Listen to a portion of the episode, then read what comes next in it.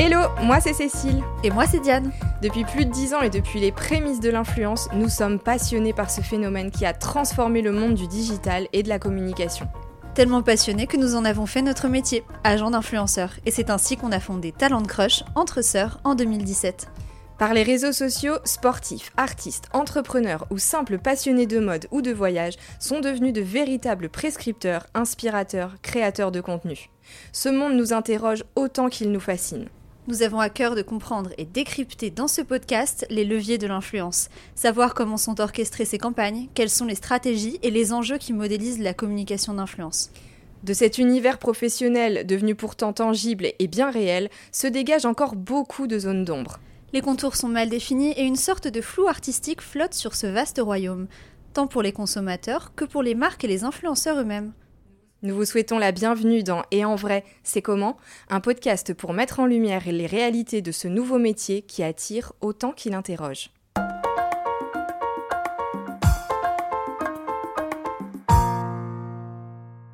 Bonjour Charlène. Salut Diane. Bonjour Charlène. Bonjour Cécile. Alors Charlène, t'es un talent historique de l'agence, comme on aime bien le dire, puisque t'es un des premiers talents de chez Talent Crush. C'est pour ça que ça nous fait ultra plaisir à Cécile et à moi de t'avoir euh, parmi les premières invitées de ce podcast. Euh, on sait que tu as eu euh, une vie avant ta vie de créatrice de contenu, que ta vie de créatrice de contenu, elle a commencé il y a un petit moment maintenant et que tu es passée par de nombreuses plateformes.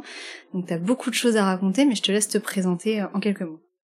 Ok, donc moi c'est Charlène, je suis euh, issue de Normandie du coup, euh, ça c'est pour la vie d'avant. Euh, Aujourd'hui je suis sur les réseaux sociaux, j'ai commencé sur YouTube, puis via le fil de la vie j'ai un peu migré sur tous les autres réseaux sociaux, un peu comme tout le monde au final et assez naturellement. Au début pour partager ma chaîne YouTube et puis par la suite des communautés se sont un peu créées de part et d'autre, donc j'ai un peu développé tout ça. j'ai des chats, je parle beaucoup de mes chats aussi, c'est très important. Et voilà quoi. Je, je... Du coup, t'as as commencé quand YouTube? J'ai commencé YouTube en 2014, donc euh, ça, ça, remonte à un petit moment, ça va bientôt faire 10 ans, ça fait 9 ans cette année. Et, du coup, à la base, pas du tout pour euh, être influenceuse ou quoi que ce soit, puisque ça n'existait pas, on était juste sur YouTube pour... Moi, à l'époque, c'était des sketchs, donc je mettais mes petites perruques, je jouais mes petits personnages, donc rien à voir avec ce que je fais aujourd'hui. Il n'y avait pas d'argent, donc il n'y avait pas cette notion de métier, donc c'était vraiment que de la passion et on était très très peu. Je me souviens qu'à l'époque, quand on faisait des, des, des, réunions de ce qu'on appelle aujourd'hui en influenceur, c'était les apérotubes. Ah oui, ça remonte euh, ouais, à très très très longtemps. Et on était euh, bah, peut-être une centaine de créateurs au début, donc euh, bah, quand on faisait ces événements-là, on avait des, des, des, des, gens, enfin on avait les plus grands de, de ce milieu, enfin il y avait des, des Squeezie, des, des Andy Raconte, des, des, des Cypriens qui venaient à ces soirées. Et euh, c'est vrai que c'était un, un, petit monde et on se sentait un petit peu euh, bah, privilégié dans une petite bulle, quoi. Et c'est vrai que c'est une, une, petite bulle qui s'est beaucoup étendue. Et, euh, et, je vois pas ça d'un mauvais oeil. Moi, j'aime bien voir les choses évoluer. Donc euh, voilà, je, je, parle trop. Encore une fois, on, est, on est dans ma présentation et je suis déjà en train de parler du milieu. non, non, c'est super. Si on remonte à la, à la genèse de Charlène. Ah ouais, carrément. Qu'est-ce que tu voulais, qu'est-ce que tu voulais faire quand t'étais jeune, tes études? Parce qu'il y a eu beaucoup de choses qui se sont passées avant mmh. 2014. Euh, quand j'étais jeune, je voulais être chanteuse. Ou funambule. Ah oui, parce que Charlène chante très très bien oui. et c'est absolument pas une blague. Non, non, je sais. Mais funambule m'a fait rire. Funambule, c'est... non, funambule, c'était pendant que j'étais... Enfin, c'était en primaire et ensuite au collège, lycée, je me suis dit non, plus funambule, je veux être chanteuse. Et euh, eh bien, j'ai échoué. Parce qu'aujourd'hui, je suis créatrice de contenu. Mais euh, j'ai toujours euh, été beaucoup dans ma bulle et, et j'ai toujours eu cette idée de faire quelque chose qui me passionnait, d'avoir une, une, une une vie de passion quoi. Donc euh, j'aimais dessiner donc je me disais je vais peut-être devenir dessinatrice. J'aimais chanter donc je me disais oh bah je vais peut-être devenir chanteuse. J'ai toujours eu beaucoup de, de, de cordes artistiques à mon arc et, et, je savais que ce serait quelque chose que je ferais et euh, d'ailleurs quand YouTube a commencé à prendre euh, j'ai regardé ma mère je me souviens je, lui ai dit tu verras maman un jour tu seras fière et elle m'a regardé et je me souviendrai toujours de l'endroit dans lequel j'étais placée dans ma cuisine et ça a commencé à prendre je devais avoir 2000 abonnés sur, sur YouTube quand ça a commencé je me suis dit où il y a quelque chose qui est en train d'arriver. Les, des, gens commençaient à me contacter, c'était des, des networks à l'époque, et je regardais ma mère et je disais, oula, il y a quelque chose qui commence là. Et je sentais qu'il y avait quelque chose qui allait commencer en fait. Ah, explique peut-être pour ceux qui savent pas ce que c'est les networks? Ouais, Donc Network, donc c'est arrivé très tôt quand j'avais 500 abonnés sur YouTube. Donc c'est des plateformes qui vont gérer un peu notre chaîne, donc du coup qui vont s'occuper de toute la régie publicitaire autour d'une vidéo, parce que les vidéos qu'on voit dans les espaces publicitaires de ta vidéo. C'est ça et euh, qui ont euh, pour certaines des rôles d'agent mais là à l'époque c'était euh, voilà c'était pas vraiment un rôle d'agent c'était vraiment pour relier ma chaîne à, à, ce network. Et du coup là je me suis dit waouh mais ça devient sérieux. Puis au-delà de ça ils centralisaient aussi et encore aujourd'hui parce que c'est Google qui est en Irlande qui verse pour l'Europe. C'est ça. Et du coup ça leur ça permettait de centraliser les paiements pour avoir une compta qui était à peu près à peu près clean à l'époque parce que c'était pas simple d'être dans les clous. C'était même pas une question de volonté c'est que c'était compliqué de l'être en réalité euh, on est passé un peu vite du coup sur euh, sur toute cette période-là, mais euh, quelles études t'as faites après le bac? Ouais, du coup j'ai fait un bac littéraire, donc toujours, enfin avec option art plastique, donc toujours dans toujours dans l'art. Voilà, dans, dans l'art. j'ai ensuite fait une licence pro. Ah non, alors après, je suis en train de réfléchir parce que la chronologie. Est... Donc oui, non, j'ai fait le le bac. Ensuite, je suis partie en BTS. Et donc, c'est euh, entre ma première année de BTS et ma deuxième année de BTS que euh, j'ai fait mon premier contrat à Disney. Donc, euh, j'ai et tu faisais un BTS Tourisme. J'étais dans le tourisme, c'est vrai. C'est évident pour personne. c'est parce que, parce que nous on le sait, mais voilà. c'est vrai, c'est dur de. on, se connaît très, très bien, donc comme vous savez en fait. Donc oui, du coup un BTS tourisme. Et en fait, oui, bah, mon premier contrat à Disney, je pense, a été le déclencheur de tout ce qui s'est passé par la suite parce que je pense que euh, quatre ans plus tard, parce que du coup tous mes étés je les ai fait à Disney durant mes études, donc pour reprendre mes études ça a été un BTS. Ensuite ça a été euh, un an de césure en Allemagne, donc je suis partie en Allemagne pendant un an. J'ai fait euh, une licence pro gestion et mise en valeur des sites touristiques et culturels, donc c'est du patrimoine. Et euh, mon master ensuite c'était euh, pareil du tourisme, donc c'était destination management. Donc on faisait en première année hôtellerie de luxe, événementiel et patrimoine. Et moi je suis partie dans le patrimoine parce que je suis une passionnée d'histoire. Ouais. Donc du coup c'était ce que je voulais faire à la base, d'être médiatrice culturelle. Quand on parle de Disney, d'ailleurs, c'est Disneyland, hein. c'est le parc. Voilà, tu travaillais au parc. Voilà, donc je travaillais. Et tu faisais quoi là-bas? Donc la première année, euh, j'étais en restauration. Donc euh, voilà, 18 ans, j'ai eu le bac, euh, j'ai parlé anglais un peu vite fait, j'ai fait allemand LV2, donc je sais dire bonjour, je m'appelle Charlène. Et italien LV3, mais bon, bah, enfin voilà, c'était très primaire. donc, donc je pouvais juste prendre des commandes, un ordinateur, préparer des commandes et laver des tables. Donc du coup, c'était le premier contrat. Ensuite, l'année qui a suivi, je suis partie au petit déjeuner de l'hôtel Sequoia, donc euh, le matin les petits déjeuners, et l'après-midi il n'y a pas de petit déjeuner. Donc on me mettait euh, sur le parc dans euh, les restaurants, donc pareil je faisais de la salle, et euh, la troisième année, j'ai pris mon courage à deux mains et je me suis dit, allez, j'écris un mail pour dire que je veux faire autre chose et que je veux peut-être aller en attraction. Pour moi, c'était le, Saint Graal. J'adorais, je suis très passionnée de parcs d'attractions. J'en fais un peu partout. Euh, le dernier, c'était en Pologne. J'adore les parcs d'attractions. Très friande de tout ça, du divertissement en général. Et, euh, et du coup, on m'a acceptée à Space Mountain. Et alors là, mais j'étais comme une folle. Et, et j'ai commencé mon premier contrat en attraction et euh, que, que, j'ai adoré. Donc euh, là, vraiment, euh, on, se développe beaucoup plus dans tout ce qui est langue, parce qu'on va plus parler avec les gens, plutôt que de dire menu 1 menu 2. C'est moins répétitif. C'est moins répétitif, on va vraiment avoir un suivi avec les gens. Le contact du public. Voilà, c'est ça. Donc beaucoup plus intéressant, beaucoup plus ce que j'aime. Ça m'a beaucoup aussi aidé à, à, casser ma timidité parce que j'ai toujours été un peu introvertie, mais une fausse extravertie. J'ai toujours mis une carapace de la, la fille rigolote qui va toujours. Euh, mais pour cacher justement ce côté très, euh, très timide, et je l'ai compris aussi en parlant avec ma mère qui, elle, est exactement pareille. je me disais, mais toi, t'es introvertie Mais bien sûr, Charles. Ah, mais c'est comme moi.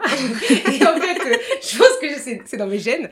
Mais, mais du coup, oui, ça m'a beaucoup aidé à, à casser cette timidité, à m'aider à je, suis là, je peux parler, je peux communiquer. Et euh, t'avais pas le choix. Et j'avais pas le choix, voilà. J'étais payée pour. Donc, euh, donc voilà. Et le parc Disney, c'est aussi un peu une passion quand même. Pour, enfin, passion, je vais peut-être un petit peu loin, mais c'est un truc que t'aimes beaucoup, euh, les parcs d'attractions, comme tu disais. Oui, ça, c'est ça. Parce qu'on avait une question avec Diane, si t'as des, des passions en dehors de ton métier, parce que souvent les créatrices de contenu sont quand même passionnées. Enfin, c'est un métier passion. des métiers passion. Dit, hein.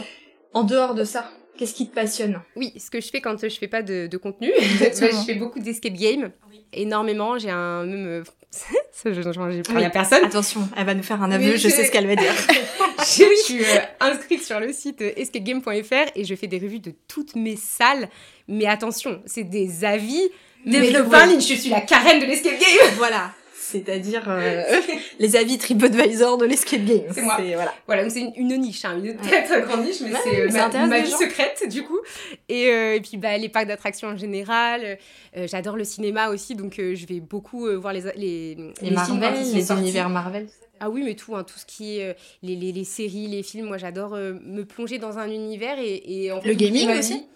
Le Oui, gaming Jouer aussi, euh, oui, les. Bah, ça, ça Elle joue aussi beaucoup à Harry Potter en ce moment. oui, c'est ta Je passion. suis devenue une geek. euh, J'adore euh, m'enfermer le week-end, mettre mon, mon téléphone très loin de moi et puis juste euh, être bah, Choupetta, c'est le nom de mon personnage, être Choupetta et, et, jou- et jouer à Harry Potter. Ouais. Et d'ailleurs, en parlant de nom, pourquoi Shake Up? Je pense que ça, c'est une question que tout le Oui, monde oh te là là, pose. oui. on va. On a eu de nombreux débats sur Ah bah ce oui, mais il faut, il faut révéler faut en public. Eh bien, à la base, euh, j'ai pas créé ma chaîne YouTube pour être euh, youtubeuse, influenceuse. J'ai créé ma chaîne YouTube pour alimenter un forum dans lequel je parlais d'extension de cheveux avec des filles.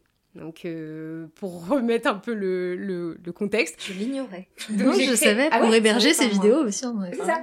Et du coup, euh, c'était des, des extensions à Clips et on avait beaucoup de questions les unes envers les autres parce que bah il y avait quelques extensions qui étaient un peu qui avaient popé en France, mais moi j'étais pas satisfaite. Je trouvais que c'était euh, un peu bah, effet Chic, que c'était Ouais. pas très.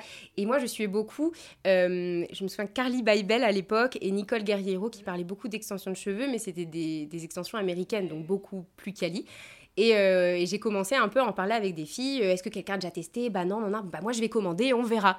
Et donc j'ai dû euh, montrer aux filles ce que c'était en vrai. Donc je, je me filmais sur YouTube avec ces extensions en disant bah voilà, c'est comme ça, regardez la couleur, nan nan nan. Et je prenais la vidéo et je la mettais sur le forum. Mais c'était juste un hébergeur pour parler avec les filles du forum. Ouais, mais tu donnais quand même ton avis, du coup, tu faisais une espèce de revue déjà avant Ouais. l'heure euh, de... Oui, Oui, précurseur. oui, oui, oui. Ouais, et, et à cette période-là, je savais pas qu'il y avait des Enjoy Phoenix qui existaient, des Je Oui, suis bah pas oui, jolie, des Oria, toutes Ouais, celles qui ouais. du coup sont arrivées avant moi. anciennes, euh, Je suis la deuxième vague du coup. Il y a eu la première. et Ouais. la- Ouais, très courte échelle, mais oui. c'est- Ouais. C'est arrivé très vite, mine de rien. Parce que elles, elles sont arrivées en 2011, 2012. Oui. Ouais. Et moi 2014. Du coup, je suis deux ans après. Donc elles étaient déjà quand même euh, Installé. Oui, ouais. connues, bien quoi. sûr, Ouais, Donc euh, oui, nous, on était la, la new gen. C'est comme ça qu'on disait à l'époque, la new gen. Et, euh, et, euh, et du coup, bah, j'ai commencé à, à- à montrer tout ça. Et on me posait des questions dans le forum. Donc, euh, et si tu les attaches, tu fais comment? Allez, je retourne sur YouTube. Alors du coup, je mets ma tête à l'envers, je mets les extensions comme ça et j'attache mes cheveux. Et donc, c'était vraiment pour alimenter ce forum. Sauf que, bah, chose que j'avais pas vraiment pris en compte, c'est que YouTube était aussi un réseau social. Donc, sous ces vidéos-là, j'ai commencé à avoir des questions. Je me disais, il y a des filles qui arrivent aussi de ce côté-là. Bon, bah, elle aussi, elle me demande des trucs. Donc, au début, c'était vraiment pour, enfin, des vidéos De euh, d'une l'entraide. minute. Voilà, pour dire, bah, je fais comme ça. Ouais, sans montage, sans rien. Sans montage, sans rien. ouais. Ces vidéos n'existent plus, ne Oui. me les demandez pas. Mais euh, du coup, c'était vraiment pour ça.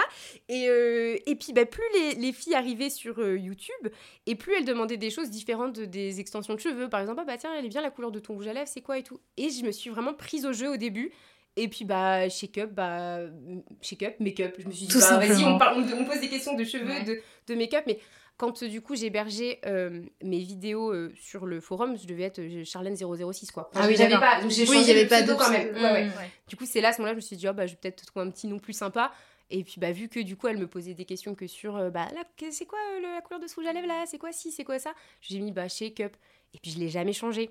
Mais du coup, les gens m'ont beaucoup associé au make-up alors que je faisais Ouais, du bien lourd. sûr. Oui, bien alors sûr. fait, Mais tant mieux, j'étais très contente de travailler avec beaucoup de marques de make-up, moi, parce qui aimaient ça aussi euh, sur mon temps perso. Et ce qui est fou, c'est que même avant ça, tu as un, Oui, un j'avais- petit secret parce que tu as commencé non pas sur YouTube comme tout le monde le pense, mais sur Skyblog. Sur Skyblog, oui, et c'est très marrant. Et tu étais que très suivie sur, sur Ouais. à l'époque sur Skyblog. euh, Blogstar. Exactement. Mais non, mais c'était le, le- le- la préhistoire de l'influence. Oui, Je trouve oui. ça génial. C'est Ouais, ouais, j'ai été, enfin, blog à l'affiche, c'était à l'époque. Mais, mais Et, et c'est vrai que bah, pendant ma carrière YouTube, ça m'est arrivé d'avoir des gens qui m'envoient des commentaires Oh, mais je te suivais sur Skyblog. Et là, récemment, pareil, il y a une fille qui m'a dit Mais attends, mais t'es Charlène de Skyblog? Elle me dit Mais waouh, ça fait 10 ans que genre euh, je te suivais. Enfin, en plus, j'ai calculé, ça fait pas 10 ans, ça fait 15 ans. ça. Oui, ça Oh là fait là plutôt là là. Et ouais. je te retrouve là comme ça, dix ans après, c'est incroyable, bah je te resuis dix ans après, sache-le. Et j'étais en mode waouh Et elle m'a raconté des anecdotes que j'avais racontées dans le blog, comme quoi j'avais passé mon bac en, en bas de pyjama, parce que je, je voulais être dans les meilleures conditions, donc j'avais fait tout mon cinéma à la classe, j'avais dit j'irai passer le bac en bas de pyjama, comme ça je serais trop à l'aise et tout. Et je l'avais raconté dans le blog, elle m'a ressorti ça là il y a une semaine. Et du coup j'étais en mode waouh, elle est repartie tellement loin. Il y a un vrai historique. Il existe toujours ce, ce Skyblog Ouais, il ou- existe toujours. Il y a un article que j'ai fait en 2018 crois, non 2011, je sais plus, où je dis bah voilà c'est fini pour moi, je suis plus dans le délire Skyblog machin. Et euh, sinon, tout est hors ligne. Mais Ah, c'est vrai mince. que peut-être qu'un jour, je remettrai en ligne parce que c'est drôle, quoi. T'avais partagé quelques quelques visuels de ton blog euh, en story. euh, Oui. Je pense que ça a dû intéresser les gens. parce Bah, que- c'était justement ce post qui est encore en ligne où je dis je ne suis plus dans le délire Skyblog. voilà, il avait pour pour euh, parce que du coup j'étais partie dans c'était un peu mon projet d'art plastique aussi. C'était sur euh, les apparences. En fait, j'étais vraiment dans ce, ce délire de beaucoup me déguiser et de dire aujourd'hui si je veux être ça, je suis ça, mais c'est parce que c'est les réseaux sociaux. Faites attention, nan nan nan. Parce que sur Skyblog, il y avait déjà beaucoup de gens qui se retouchaient, qui, qui avait faisaient beaucoup les, de les stars et filtres, tout. les- ouais, ouais. Et du coup, c'est ça, je faisais souvent des, des photos hyper maquillées, et puis, ou des photos où j'étais euh, déguisée, et des photos où j'étais très naturelle. Des Skyblog versus reality. Ouais, c'était un peu ça, mais je m'en suis rendu compte quand je suis retournée sur le blog, je me suis dit, ah ouais, j'étais déjà dans le truc T'as lancé peu de, les Ouais, c'est fou, de-. Bon, je pense pas que j'ai lancé à très mais, mais déjà, j'avais, mais avant l'heure. j'avais vu ce truc-là à l'époque, quoi. Un dinosaure de l'influence. Ouais, finalement.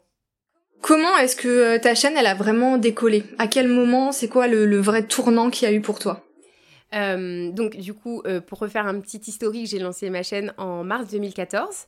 En juin 2014, donc euh, quelques mois après, je partais travailler à Disney. Donc ce que je n'ai pas dit, c'est que entre ma licence pro et mon master, j'ai fait un an de CDI à Disney pour pouvoir mettre assez d'argent de côté pour pouvoir euh, faire mon master. Parce que je pouvais pas euh, subvenir à mes besoins, avoir un appartement euh, sans argent. Donc Ouais, bah je me suis dit soit tu travailles les- le, le week-end et tu fais un contrat étudiant, soit tu bloques toutes tes études, tu mets ça de côté, tu fais un an de CDI, tu mets tout l'argent de côté et ensuite tu pourras bah, euh, payer un appartement euh, pour euh, vivre du coup à côté de tes études. Donc c'était à Val d'Europe, juste à côté de Disney, donc tout s'emboîtait très très bien. Donc, donc j'ai fait un CDI là-bas et c'était un peu ma particularité d'être la youtubeuse qui travaille à Disney. Et donc du coup, euh, j'ai pu faire des, vidéos sur Disney. Je pense que je suis la première vidéo euh, en France, je ne pense pas, non, je suis même sûre. je suis la première vidéo en France comment travailler à Disneyland Paris.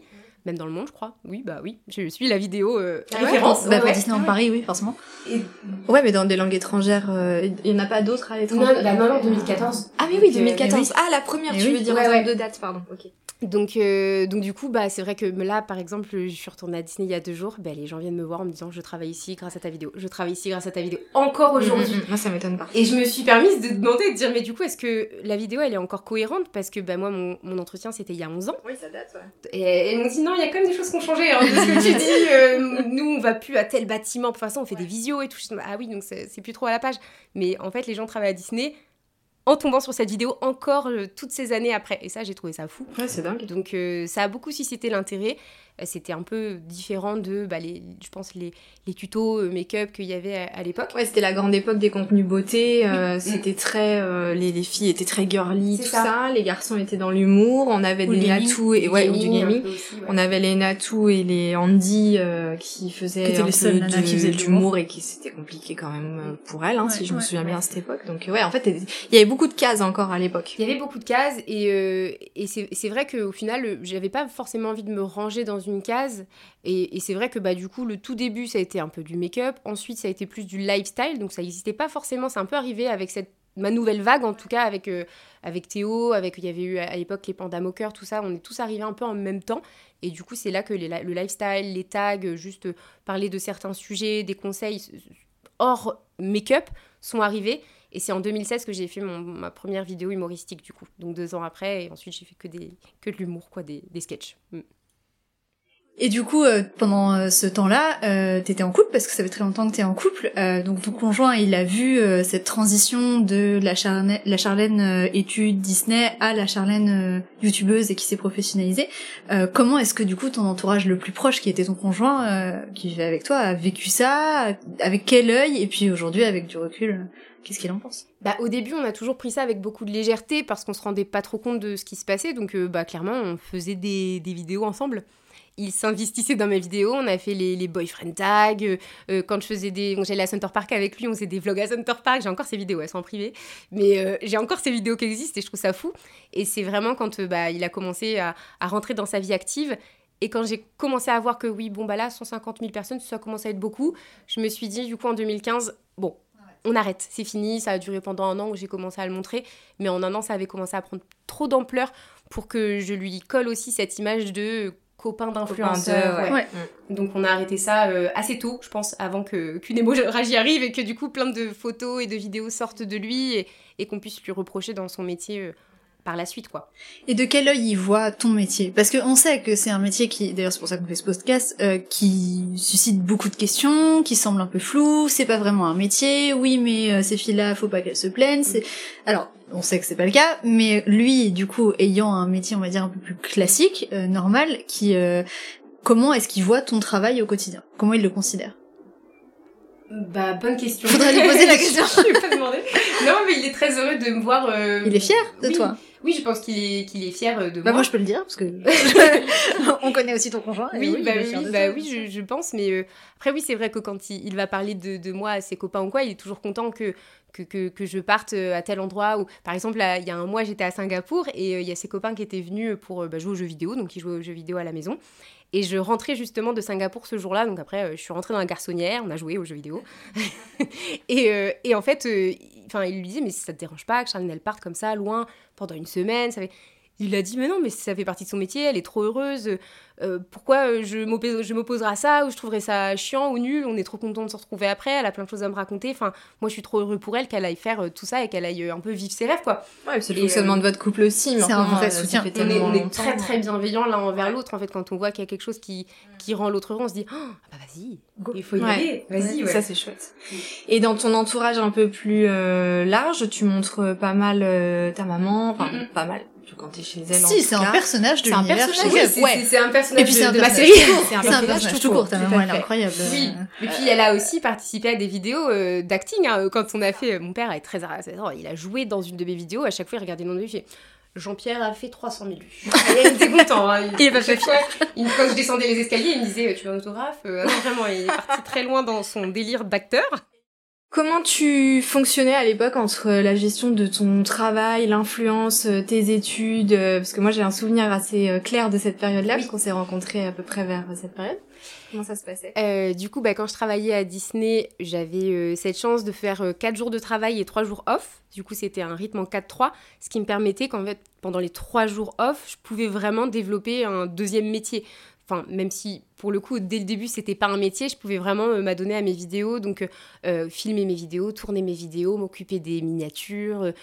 Vraiment ces trois jours étaient consacrés à ma passion à YouTube. Donc ça m'a beaucoup aidé à développer ma chaîne du coup d'avoir ce rythme là c'est en ce sens aussi que je pense que Disney a beaucoup joué là-dedans. Parce que ça arrivait l'année où il fallait que ça arrive pour que ça puisse popper je pense. Ouais ça a contribué à ton mm. développement assez rapide c'est ça. si j'avais été en bah, pendant mes études à cette période là euh, potentiellement, j'aurais pas eu le temps euh, de, de m'organiser pour vraiment développer la chaîne. Donc, du coup, euh, à un an près, je pense que je n'en serais pas là où je suis aujourd'hui. Et c'est cette année, du coup, à Disney qui m'a beaucoup aidée. Donc, ensuite, il y a eu le master. Et là, ça a été plus compliqué à gérer parce qu'il y a eu. Bah, j'ai déjà popé à ce moment-là. Donc, il y a déjà beaucoup de personnes, une communauté. Je crois que quand j'ai commencé le master, je devais avoir. 100 000 abonnés. Ensuite, ce qui était énorme, énorme à l'époque. Il faut, remettre, il faut le remettre dans Oui, bah oui, oui.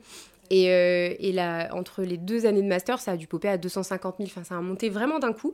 Et c'est là où les collaborations, les premières collaborations ont commencé à tomber, où le métier, enfin, a commencé à devenir un métier. Pour les marques ont commencé à vous approcher. C'est ça. Euh, en plein dans le, le, master.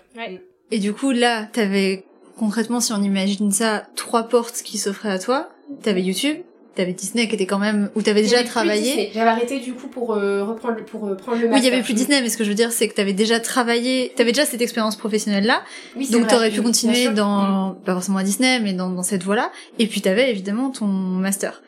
Qu'est-ce qui a fait que au bout du compte, Charlène, elle est là aujourd'hui et elle fait ce métier-là? Ouais, donc euh, bah, du coup, pendant le master, très compliqué de gérer euh, toutes, euh, toutes ces, ces, collaborations. Donc j'ai rencontré Cécile.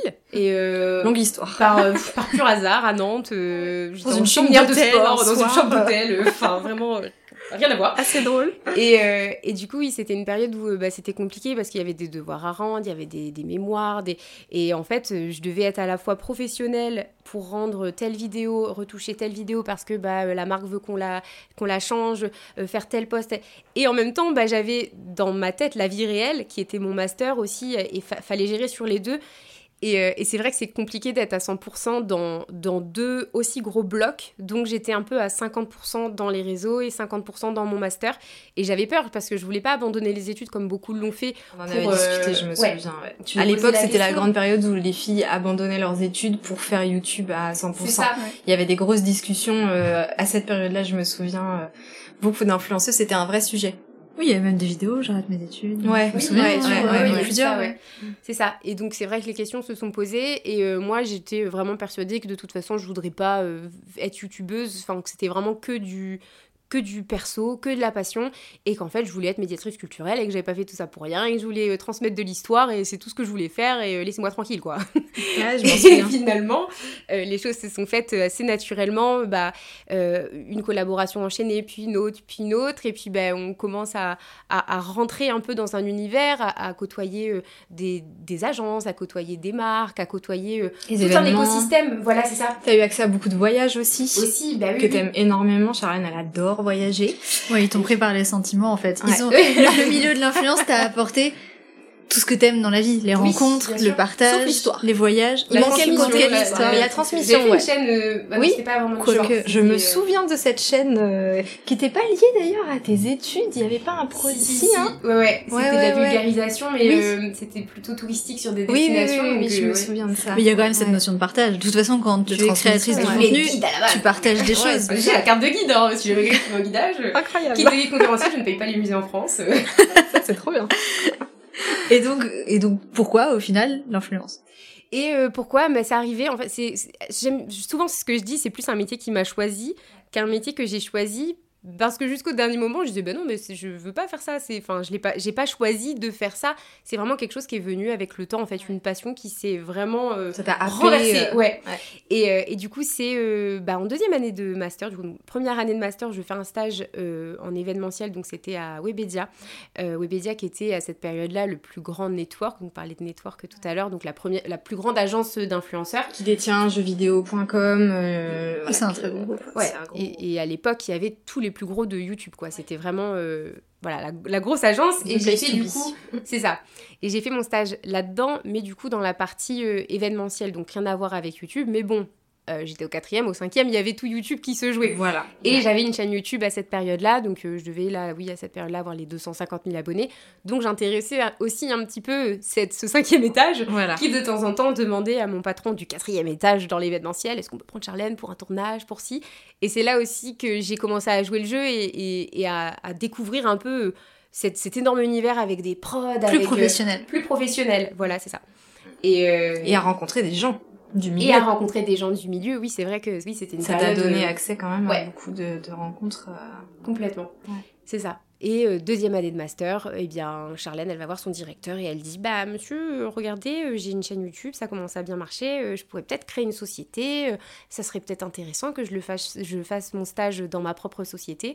Et donc, du coup, c'est la période à laquelle j'ai créé la société où j'étais euh, ma stagiaire, j'étais mon patron et j'étais ma maître de stage. Donc, du coup, je devais toujours signer neuf signatures parce qu'il y avait les trois de chaque contrat à chaque fois en trois parties. Donc, euh, voilà. Il fallait que je me concentre pour savoir quel rôle j'avais à quel moment. C'est pas moi qui me suis vraiment notée. Euh, j'ai juste fait un rapport sur ce que je pensais avoir appris, les choses que je pensais. Enfin, vraiment un rapport sur ce que j'ai vécu. Et ensuite, c'est les profs qui ont mis une note. Je crois que j'ai eu 15, un truc comme ça. Ils ont beaucoup aimé mon rapport de stage. Ça a dû les changer de ce que les autres ont, rendu, je pense. Oui, c'est ça, c'est ça. Et je crois que ça faisait partie des, des premières personnes qui faisaient ça. Ensuite, ça s'est beaucoup euh, oui, développé, c'était en 2017, 2016, 2016. Donc, euh, c'était très peu de personnes. Ça correspond aussi avec la possibilité qu'on a eu de faire des auto-entreprises, puisque c'est un statut mhm. juridique qui est assez récent, mine de rien. Et avant, on pouvait pas du tout faire ce type d'entreprise. Non, c'est vrai. C'est vrai que c'est tombé un peu au bon moment. Au bon moment, ouais. Tout est une question de timing. Et maintenant que tu es dans l'influence, que tu es créatrice de contenu, euh, ce qui va, ce qui intéresse, je pense, les gens qui écoutent le podcast, parce que c'est le but du podcast, c'est est-ce que tu peux nous raconter ce que c'est une journée dans ta vie, à quoi ça ressemble en vrai l'influence? Ok, euh, bah aucune journée s'en ressemble vraiment. Eh oui. euh, c'est compliqué de, enfin des fois je vois des alors la morning routine, alors ouais. je fais. Il y a pas de routine. non, il y a pas de routine. Euh, et puis je m'écoute aussi beaucoup, c'est-à-dire que s'il y a un matin où je me dis j'ai pas envie, bah j'ai pas envie. Je, je suis pas matinale, j'aime pas travailler le matin. Et bah, pas, bah, je vais pas aller euh, me donner une image de la girl boss qui met son réveil à 8 heures, il va... Non, si je veux faire, euh, mais euh, je sais pas combien d'heures je vais avoir besoin pour cette journée-là, mais je sais pas, 6 heures de travail de 11h à 18h, bah ça sera de 11h à 18h et je vais pas me mettre la pression de me dire oh là là, ben non, mais peut-être il faut que je me lève à 8h, que je fasse un que je. Non, si je veux que ça commence à 15h, ça commencera à 15h. Si je veux que ça commence à 14h, tant que le travail est fait, en temps et en heure, que les, les devoirs sont rendus, entre guillemets, euh, moi, ça me va. Donc, euh, j'ai un rythme dans lequel je m'écoute beaucoup. Si j'ai... Donc, il n'y a pas d'horaire, mais il y a quand même des choses que tu es obligé de faire, pas tous les jours, mais... Euh, oui, oui, il y a toujours quand même ce moment où, du coup, la première chose que je vais faire, c'est d'ouvrir les mails, de voir les retours qu'on a eus, selon les briefs sur lesquels on est, les contrats sur lesquels on est en ce moment. Donc euh, c'est ça, ça va être beaucoup de, de retours avec des marques, des envois de previews, euh, des retravailler des, des previews. Euh, peut-être je, je oui, hein, développe, le mot preview. tout à fait. Mm. La preview c'est le, le, premier jet qu'on va envoyer à une marque du contenu qu'on a fait. Donc du coup des, envoyer les, les previews, faire le tournage de celles qu'il faut qu'on fasse pour telle ou telle date, essayer d'avoir quand même un planning sur les choses qu'il faut rendre. Mais je prends la liberté de savoir quand est-ce que je le fais. Répondre à tes agents répondre à mes agents vous-même. Accessoirement. Tout à fait, accessoirement. Je vous ai mis dans le, la case mail. Bah oui. Ah d'accord. Et du coup, là, on voit quand même pas mal d'aspects positifs quand on parle, puisque c'est quand même une gestion assez libre et c'est euh, c'est un des grands avantages de ton métier. Euh, Est-ce que tu peux nous parler des inconvénients? Alors, on est encore une fois, on n'est pas ici pour faire pleurer dans les chaumières. Évidemment, c'est un très beau métier que tu fais et que tu l'as dit plusieurs fois. Hein, c'est un métier passion et t'as t'as parfaitement conscience de la chance que t'as, mais il y a forcément, comme dans tous les boulots, euh, des aspects un peu plus, un peu plus pénibles que t'aimes un peu moins. Et je pense que c'est intéressant que les gens euh, entendent aussi ça. Oui. Euh, je vais pas être très bonne cliente là-dessus parce que parce que t'adores ta vie. J'adore ce que je fais. Oui. Euh, le seul truc où des fois je vais me dire oh je suis en pas envie, c'est bah, une journée où j'ai rien à partager, bah de me dire est-ce qu'il faut que je partage quand même quelque chose? Donc la pression quand même. Cette, cette, petite pression de se dire ah mince bah là franchement aujourd'hui c'est rien passé d'intéressant mais bon je vais quand même dire bonjour Coco. Coucou comment vous allez parce que bah j'ai pas non plus envie de disparaître d'un coup. Et eh oui et que, que on, s'engage plus ou moins à, à toujours dire coucou à, toujours être en vie. Un, un, minimum présent et donc c'est juste euh, peut-être ça ce truc de après, c'est vrai que, par exemple, le week-end, je suis très peu présente parce que bah, le week-end, euh, c'est mon week-end et je, si je veux jouer à la Xbox tout le week-end, je vais jouer à la Xbox tout le week-end et je vais pas me dire euh, ah bah il faut quand même que je poste tel, tel poste à midi, tel poste à nanana. Donc euh, des fois il va y avoir du contenu que je vais avoir de, du vendredi ou quoi. Je me dis bon bah je vais peut-être plutôt parler de ça le week-end et c'est du contenu que je vais avoir posté un peu en, en avance et que je vais mettre le samedi. Mais si un samedi dimanche il y a rien, il y a rien et c'est pas un drame. Du coup, ça fait des années que tu es euh, sur les réseaux. Là, tu nous expliques qu'aujourd'hui, cette pression, tu la ressens un petit peu, mais qu'en réalité, tu arrives à, faire fi le week-end. Ouais, tu as senti une vraie évolution. Est-ce que au début, cette pression, elle était vraiment très forte? Et comment tu as réussi à t'en détacher avec les années? Et comment tu vis aujourd'hui cette demande constante de l'algorithme de produire, produire, produire pour exister? En fait, j'ai réalisé que toutes les choses qui me bouffaient la vie, j'ai réussi à mettre le doigt dessus et à m'en détacher. Tout, tout, tout, tout. J'ai fait un, travail, je pense, un peu inconscient sur le fait de me dire alors écoute, Charlène, aujourd'hui, tu as une seule vie. Genre, c'est ta vie. Et alors, c'est super d'avoir beaucoup de projets, de faire ci, de faire ça. Et j'avais beaucoup de choses en tête à l'époque. Et je me disais waouh, mais je veux faire ça, je veux faire une marque de bougies, de bijoux. Ah, bah, en 2016, Charlène, elle en avait des idées. Et en fait, j'ai réfléchi, je me suis dit mais en fait, tu vis pour quoi? Et je vis pour mon temps libre. Vraiment, le plus honnête. Ce que j'aime, c'est c'est de me dire que je vais passer du temps avec ma mère parce que j'ai le temps en fait, j'ai un week-end et je vais rentrer en Normandie, je vais être avec ma mère. Je vais euh, aller au cinéma avec mon copain et c'est ces moments-là en fait qui sont importants. Et si du coup euh, mon travail empiète là-dessus, donc si mon travail euh, m'oblige à ah bah non je peux pas sortir parce qu'il faut que du coup je poste nanana, ah bah non parce que si je poste pas à cette heure-là bah du coup ils vont pas voir le poste j'ai réussi à me détacher de ça parce que je sais qu'aujourd'hui, le plus important, c'est en dehors de tout ça. Tu travailles pour vivre et tu vis pas pour travailler. Voilà, complètement. Mais ça a été le fruit d'un long chemin. Oui, On ça a été le fruit d'un long chemin parce qu'avant j'avais, enfin, j'étais dans ce truc de me dire, bah c'est trop stylé de dire qu'on est ambitieux et tout. Aujourd'hui, j'ai plus honte de le dire, je ne suis pas ambitieuse et j'en suis très contente. Et c'est c'est. Et c'est ce qui te convient. C'est ce qui me convient. Ce qui te rend Je ne veux pas avoir euh, euh, quelque chose qui qui, qui, qui qui, qui est attaché à moi et qui dépend de moi totalement à 100% en fait. Comme une marque, comme j'ai juste envie de, de, vivre ma vie et vivre pour moi et de voilà. Je ne suis, je ne suis pas ambitieuse et ça va très bien pour moi. On comprend à travers tes réponses que finalement ce que tu préfères dans ta vie, c'est la partie normale, c'est la partie avec tes proches, ta famille. Du coup, à refaire, euh, tu changerais les choses et tu ne serais pas connu, tu ne deviendrais pas cette personnalité publique on prend les mêmes on recommence on prend les mêmes on recommence parce que bah du coup non pas du tout. Enfin je, je pense que tout ça justement ça m'a permis de, de réaliser euh, l'importance de toutes ces choses simples. Et en fait si du coup j'avais pas ce métier là je me serais peut-être pas rendu compte de la valeur de tout ça parce que j'aurais toujours vécu là-dedans dans euh, bah voilà je passe énormément de temps avec les gens que j'aime et, le fait du coup de faire un, un métier qui, qui, qui est assez euh, éloigné de tout ça quand même, parce que bah voilà, c'est un, un, un, métier très... Euh, on est connu, on se fait reconnaître. Eh bien, c'est vrai que ça, ça fait réaliser que, ah ouais, les, les vrais bons moments, ceux qui m'apportent vraiment humainement et, et, qui me remplissent mon cœur de bonheur, et eh ben c'est ces moments simples en fait. Et sans ça, je m'en rendrais pas T'as besoin de cette opposition, en fait. Oui, ouais, je pense. Et puis j'adore aussi mon métier. C'est vrai que c'est aussi, euh, j'aime bien ce petit côté de, on va en soirée, on fait ça mondaine. j'aime bien aussi ça. Mais, euh, mais c'est vrai que c'est pas là-dessus. Enfin, si on propose euh, de partir avec, je sais pas, une marque incroyable euh, à New York pour aller tester je ne sais quoi, ou de passer une semaine avec mon copain en camping en Bretagne, je saute sur le week-end avec mon copain en Bretagne parce qu'on n'a pas cette opportunité de passer autant de temps ensemble que moi j'ai cette opportunité de voyager avec des gens que je ne connais pas vraiment finalement. Et, et le plus important dans un voyage, c'est les gens avec qui tu pars et pas la destination. Euh, moi, je voudrais que parce que alors c'est vrai que nous on te connaît depuis très longtemps avec euh, avec Diane. Euh, moi, je j'ai vu le métier et Diane aussi du coup évoluer euh, ben, grâce à toi et avec toi parce que nous on a commencé euh, sur YouTube il y a des années de ça. moi, là quand je t'écoute parler, j'ai des souvenirs. Alors les générations les plus âgées vont voir de quoi je parle, mais j'ai j'ai j'ai Get Beauty, j'ai j'ai Video City. Euh, j'ai, comme tu dis, les apérotubes, comme tu disais tout à l'heure. Euh, il y a eu une grosse évolution quand même par rapport à ça.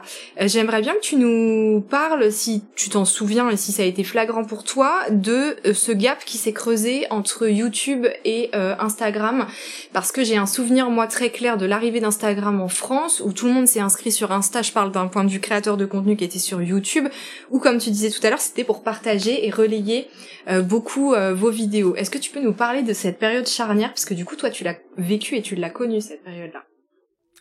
Euh, ben, j'ai l'impression déjà qu'entre le, l'influence entre guillemets d'avant et l'influence d'aujourd'hui, il y a moins de starification aujourd'hui que ce qu'il y avait à l'époque. Ouais, je suis d'accord. Tu, parlais de Gay Duty, mm, tu parlais de mm, mm. Video City, et moi c'est vrai que totalement. Avec Théo, on en parlait souvent. Ce qui nous dérangeait justement. Alors Théo, c'est Théo Gordy, juste qui est ton meilleur ami, que tu, qui est créateur de contenu depuis des années, avec, qui j'ai commencé, et je pense qu'on a aussi popé ensemble. C'est vrai que ça nous a aussi ouais, tout à fait. Vous avez fait beaucoup de contenu. Vous étiez un duo. On était un duo. Je pense qu'on a monté ensemble, et parce qu'on était un duo, ça nous a aussi monté tous les deux. Donc c'est vrai qu'on en parlait. Et ce qui nous dérangeait le plus là-dedans, c'était justement ce côté starification. En fait, quand euh, tu, tu donnes autant d'attention à des personnes qui n'ont jamais euh, eu l'habitude en fait d'être starifiées, que du jour au lendemain, tu as des tas de personnes qui ton qui prénom, les tout. qui oh de prendre en photo, qui t'attrape les vêtements, mais euh, c'était un délire. Ah, on a vécu beauty. C'était, des fois je regarde les vlogs, je suis en mode waouh, mais c'est incroyable. Et aujourd'hui, euh, elle, elle est euh, la petite fille là qui crie et qui fait ah j'ai capté Théo Gordy. elle est, je sais pas, manager dans, dans, un hôtel. elle a 23 ans. Enfin, c'est fou. Et c'est vrai qu'il y avait ce côté starification qui me manque pas du tout parce que moi je trouve qu'aujourd'hui l'influence est plus il euh, euh, y a plus de proximité dans mm. l'influence que parce qu'il y a plus d'influenceurs aussi. Parce qu'on est plus nombreux aussi je pense et, que du coup ça s'est un peu déconstruit ce, ce truc de bah il y a que euh, je sais pas 50 youtubeuses 50 youtubeurs il faut tous les attraper. Oui c'est un peu les Pokémon les tous, Pokémon plus il y a de Pokémon moins on est intéressé par le fait d'avoir Pikachu donc du coup bah ça m'a moi ça m'a arrangé parce que ça a effacé en fait ce truc de oh là là starification on la filme. Maintenant c'est beaucoup plus simple et c'est ce qui me convient.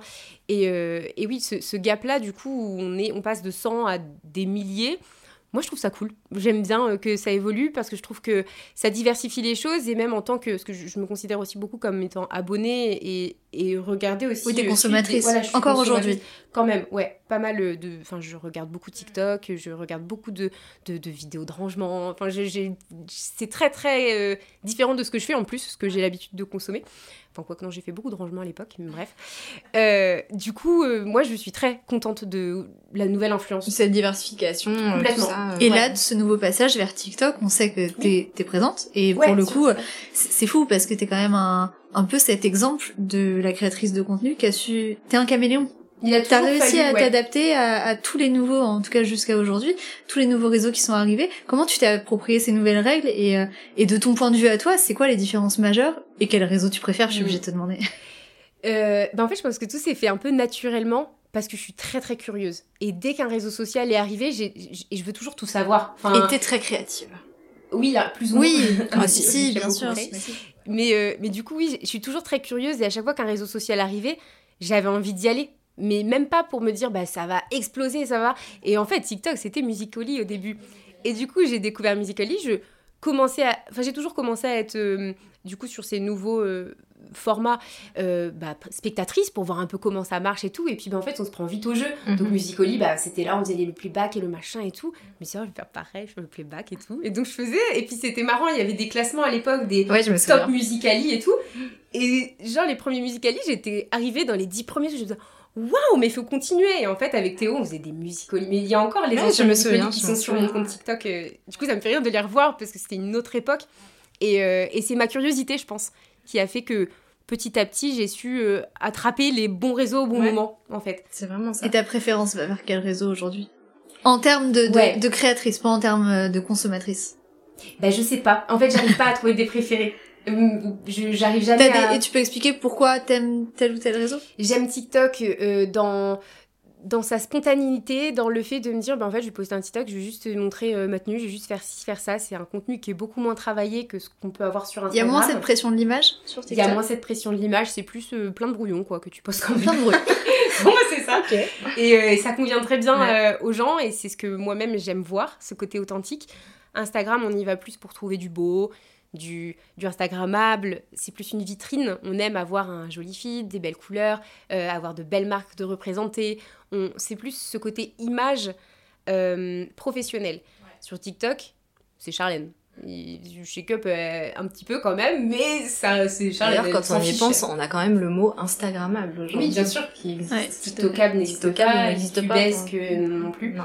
Non, ouais. C'est vrai, c'est fou quand on y pense. Il y a un mot pour décrire les Ouais, endroits ouais, qui sont, euh, ou les plats qui, qui sont veut dire euh, esthétique, euh, Ouais, qui veut ça. dire Ouais. beau, euh, qui veut... ouais, c'est vrai, c'est fou. Après, on peut faire du non esthétique sur, euh, sur Instagram aussi, mais euh, du- dans mon métier, je trouve que c'est plus compliqué. Après, oui, tu fais des comptes secondaires. J'ai un compte sur lequel je m'en fiche et je mets plein de, de trucs que je mets souvent les backstage, le, le la shake-up. Il y a shake-up et la shake-up. La shake-up, elle s'en fiche. Elle met n'importe quoi. Et elle a un très bon engagement, la shake-up. Eh hein. ben, ça- choquant, pas. des fois, je regarde les stories, je quoi? Parce Mais- que je pense que, alors c'est que mon avis, euh, que les gens aujourd'hui, c'est très bien, c'est compte lécher, travailler, etc. Mais que les gens aujourd'hui, c'est pour ça que TikTok euh, cartonne, euh, c'est que les gens veulent du vrai. Oui. Il y en a, Ils veulent, il y en a marre ils en ont marre, ouais. Ouais. Ils veulent du vrai, mais quand c'est un peu trop vrai, Oui. Oui, ils critiquent. ça les intéresse Donc, non plus, ouais. Mm, mm, mm.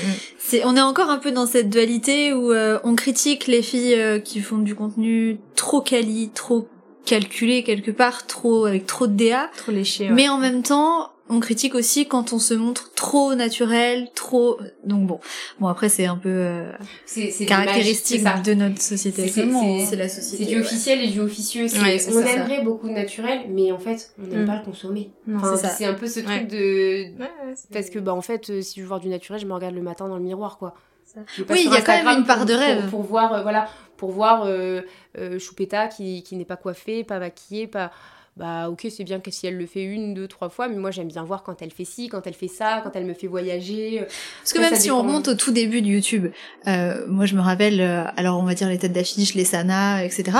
Mine de rien, même si euh, elles avaient pas la vie qu'elles ont aujourd'hui, elles avaient quand même une vie qui, moi en tant que qu'ado, que vieille ado parce que j'étais quand même déjà âgée, euh, me faisait rêver avec leur rangement make-up. Ah C'était, bah oui. ça faisait déjà rêver. Ça faisait pas rêver comme aujourd'hui où on parle carrément de produits de luxe, de voyages, etc. Où on est passé un Oui. cran au-dessus.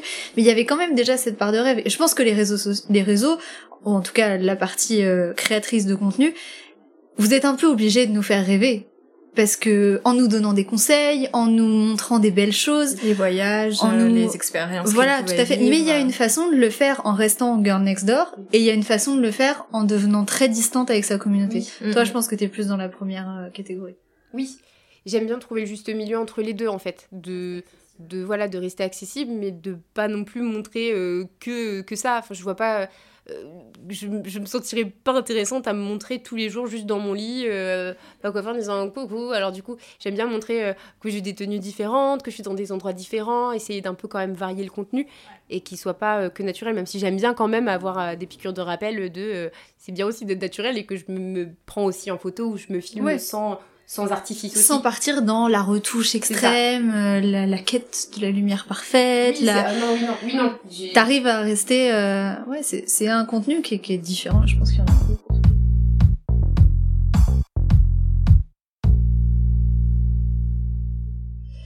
Euh, moi, je voulais savoir que tu nous en dises un petit peu plus euh, sur les collaborations que tu préfères faire.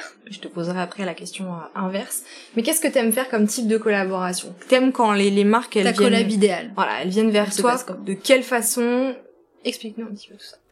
Euh, J'aime bien avoir euh, une liberté dans ce que je crée, mais je pense que c'est le cas pour beaucoup de, de personnes. Après, il y en a qui ont besoin aussi, enfin, qui n'ont pas envie de s'embêter avec ça non plus, hein, qui sont contents d'avoir un brief. Mais euh, j'ai le souvenir d'une collaboration que j'ai trouvée incroyable et euh, c'était en 2017 et je m'en souviens encore. Et, et- donc, 2019, pardon. 2019 et je m'en souviens encore, je pense pas que c'était avec vous, je l'avais gérée toute seule celle-là, Ouais. c'était euh, avec Asus et on m'avait donné carte blanche sur Ah oui, comment me mettre en avant l'ordinateur Ouais. avec un budget où je pouvais partir en voyage. Ouais, Incroyable. Avec ma maman, du coup. Je l'ai, enfin, du coup, j'ai créé l'histoire, donc j'ai, rendu à la personne en disant, bah, du coup, ce serait bien qu'avec ma mère, on aille par exemple en Croatie et qu'on puisse montrer que même en vacances, bah, on peut travailler avec un ordinateur comme celui-là et que c'est pratique et, et que je puisse le sortir dans, dans plusieurs, euh, voilà, plusieurs situations. Et en fait, ça nous a vraiment permis de créer un contenu où le produit était vraiment ancré dans une réalité que du coup j'ai pu faire profiter ma maman. Je suis partie en Croatie euh, une semaine, c'était incroyable de faire ça aussi. Et en fait, tout le monde était content Et parce tout que était vrai. tout était vrai. Euh, la marque était contente parce que du coup, bah, le produit a vraiment été mis en avant dans ce qu'il m'avait demandé. Il voulait euh, du coup qu'on puisse voir la praticité et qu'on peut travailler de n'importe où. Ok, bah C'était du regardez. YouTube, ça? C'était une vidéo YouTube. YouTube. Ouais, c'était une vidéo YouTube et il y avait aussi un concours sur Instagram où je faisais gagner Ah l'ordinateur. oui, oui, oui. Ouais, je, je me Mais, j'ai adoré celle-là, c'est celle qui, qui me revient parce qu'il y avait ce, cette dualité entre le. On intègre du, de la collab, mais avec du plaisir et avec du vraiment, je m'éclate pour de vrai, regardez, c'est vraiment une- génial pour une- de vrai. Une vraie confiance euh, sur ta, euh, ton travail, quoi, en fait, sur Oui. ta créativité et Aussi, une vraie ouais. liberté euh, Mm. créative. C'est vrai que la vidéo, j'avais adoré la faire. Elle est, elle est vraiment rigolote en plus, cette vidéo. Genre, je demande à ma mère de faire des voix off par moment, donc c'est elle qui prend un peu le lead. Ah ouais, c'est vrai, à ce moment-là, je faisais ça et tout. Connaissant la maman de Eh, Charlène, ouais. ça peut être très drôle. Non, oui, puis il y a vraiment beaucoup de. de- Enfin, oui, c'était vraiment très très sympa. Et euh, à contrario, du coup, qu'est-ce qui est pour toi vraiment le, le, le, le- le pire truc qu'on puisse te proposer en termes de collaboration Pas en termes de produits ou de marques spécifiques, mais de Ouais. façon de, de travailler. Euh, des fois, il y a des briefs qui sont un peu tirés par les cheveux. J'ai du mal avec les trucs qui sortent trop de l'ordinaire. Parfois, cer- certaines marques veulent tellement faire des choses originales que ça en dénature en fait euh, ce qu'on pourrait faire. Enfin, j'ai du mal avec les, les choses très. euh, euh, bah voilà, tu vas faire ça, ça, ça. Bah oui, mais j'ai pas l'habitude de faire ça, ça, ça comme ça. Je trouve pas ça très naturel. Ou aussi quand on impose un nombre de slides et puis il faut que ce soit tant de vidéos de 15 secondes. Oui, mais madame, je connais mieux mon travail que toi et je sais qu'en 6 slides, je vais perdre mon consommateur et que le consommateur, il préfère avoir un- une photo, une petite vidéo et une autre petite photo et c'est bon, il a l'info plutôt que du coup se perdre. Du coup, beaucoup de personnes s'en vont dès la première slide. Si beaucoup de personnes s'en vont dès la première slide, on est moins bien référencé, donc beaucoup moins de personnes verront ton produit et on va passer à euh, euh, des vues euh, divisées par 4. Et c'est très dommage. J'aimerais l'expliquer des fois quand on, on me dit tout ça, mais j'ai peur que les gens se disent Ah, c'est juste qu'elle veut pas faire autant de slides. C'est vraiment pour vous parce que moi, je suis heureuse quand des stories performent Alors ça c'est une vraie question et c'est super intéressant parce qu'on a souvent cette discussion tous les deux sur Mm. les sur les briefs et euh, et je sais que ce podcast va être écouté alors par des gens qui n'ont rien à voir avec ce milieu mais j'espère aussi par des marques, des agences. Euh, qu'est-ce que t'aimerais leur dire? Qu'est-ce que t'aimerais qu'ils comprennent à ton métier eux qui travaillent avec toi mais qui ne sont pas créateurs de contenu? Mm. Je pense qu'il y a des fois un dialogue qui s'établit Oui. pas sur des trucs comme Oui. ça que toi t'as pu constater avec le temps. Je veux dire c'est c'est des choses que tu maîtrises. Qu'est-ce que tu voudrais qu'ils comprennent? Euh, bah, j'ai l'impression que parfois ils se disent waouh j'ai payé tel prix donc du coup euh, ce serait bien que j'ai au moins une minute en fait ils s'attardent sur le temps de la prise de Les parole chiffres, que des chiffres. voilà c'est du temps ils se disent ah waouh donc plus j'ai de temps plus c'est rentable en fait euh, mon Mhm. investissement dans cette personne Sauf que non. alors que malheureusement sur tes une minute tu vas peut-être avoir quatre fois moins de personnes que ce que tu aurais eu si tu avais dit oui à on fait juste trois photos. Mais le message y va passer et à plus de monde parce qu'ils vont consommer en entièreté ton contenu. Donc l'engagement va être beaucoup plus florissant. Mais ça, ils veulent pas l'entendre parce que pour eux, ils payent. Donc, bah non, pas, pour deux photos. Oui, mais pour deux photos, tu auras peut-être quatre, quatre fois plus de ventes que pour six vidéos qui sont beaucoup trop longues et que personne ne regardera. Et est-ce que tu crois qu'il résonne comme ça à cause justement de la publicité traditionnelle si on ramène ça euh, à la télévision par exemple? C'est Parce que voilà, quand tu quand tu payes un spot euh, plusieurs millions euh, sur TF1, euh, une heure de grande écoute, bah là il- il- le, le prix est calculé en termes de, de temps en fait. Alors que c'est vrai que quand ils ramènent ça sur les réseaux sociaux, du coup ils se disent, bah, ce que tu disais que voilà je paye tant donc euh, je dois avoir ce temps-là. Sauf que c'est pas comme ça que nous on je réfléchit. suis, je ouais. suis sûre que oui, puisque oui, l'influence est devenue un média à part entière, mais le problème c'est que les médias traditionnels ont encore un poids énorme et que les les services communication des marques sont encore dirigés par des gens qui ont l'habitude de travailler avec les médias traditionnels et qui veulent calquer un peu. Ouais, tout comme quand tu vas faire de la presse, tu payes à la taille de ton encart euh, Ouais, dans un magazine ou euh, voilà quoi, c'est ça. Exactement. Sauf que bah, la télévision, il n'y a pas d'algorithme. Mais non. Et donc la télévision, euh, que tu payes pour 15 secondes de ton produit ou une minute, euh, le consommateur, il est toujours sur son canapé, il regarde sa pub. Alors que Il est beaucoup les- plus captif. Oui, voilà, c'est ça. Il est beaucoup plus captif, alors que sur euh, Alors que les réseaux, il peut passer Et d'un. aussi, euh, surtout que c'est même pas une question de captivité, c'est que euh, peu importe euh, le, le, le nombre de personnes qui va regarder la pub à la télévision, s'il y en a moins qui vont la regarder, ça va pas du coup enlever de la rétention sur tous les autres foyers. Alors que nous, Ah oui. s'il y a Oui, quelqu'un qui quitte la publicité, notre petite tête là dans les stories, elle va finir, hop là, 40e place. Et beaucoup de personnes vont ne, euh, ne vont pas voir justement ces contenus. Et ça, c'est quelque chose qu'il faut qu'ils aient en tête. Et c'est vrai que là, de plus en plus, je, je, je vous le dis, je dis, bah, dites-leur que ce serait mieux de le faire demain parce que là, bah, c'est pas possible. J'ai eu trop de stories. Donc, du coup, bah, ils vont passer après tout ça, ils vont être noyés. Et, euh, Il y a encore beaucoup d'éducation à faire. il y a des- oui, je pense qu'il y a de l'éducation à, à faire sur des choses que nous, en tant que créateurs de contenu, on, on vit et on, on peut expérimenter. Chose qu'une marque va peut-être moins avoir avec, euh, avec ses contenus. ou- enfin, après, euh, j'aime beaucoup, moi, analyser tout ça parce que bah, mon intérêt, c'est que quand je fais une collaboration, c'est que la marque soit contente et que ça performe. Et donc, ça m'embête des fois quand une marque me dit de faire quelque chose et je sais que ça va pas performer. Et je me dis que si je leur dis, ils vont penser que c'est parce que je ne veux pas travailler et ne pas faire les la une minute qu'ils veulent. Alors que je sais très bien que si euh, ça dure 20 secondes, ça va être beaucoup plus impactant et beaucoup plus vu. Ouais, tout à fait. Il y a aussi des fois où vous, vous savez que euh, faire une seule story de, on en parlait tout à l'heure, de six écrans, je prends un exemple grossier exprès, mais de, de six écrans d'un seul coup parce qu'on a Alors, payé pour écran avoir de temps, alors que vous feriez deux, trois écrans ce jour-là et qu'on fait euh, une autre story une semaine après de trois écrans, ça va performer deux fois plus plutôt que de faire six écrans d'un seul Juste coup. expliquer ce qu'est un écran. alors oui, alors un écran parle. de story, c'est 15... Alors aujourd'hui, c'est c'est plus tellement vrai. Avant, c'était 15 secondes euh, sur Instagram. Aujourd'hui, pas tous les comptes, mais certains comptes ont les stories à une minute. Alors, rien compris à ce truc-là, ça n'a aucun intérêt. Si vous Oui. êt créateur de contenu, ne faites pas de story de une minute. Euh. C'est oui. une catastrophe. C'est trop long, une minute.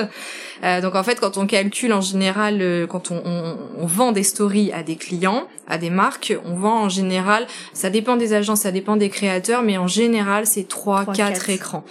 Euh, donc quand on parle d'écran, c'est un écran de 15 secondes. On va dire 45 à- secondes à une minute. Voilà. Mais souvent, euh, souvent c'est contre-performant. Trois écrans, c'est déjà beaucoup.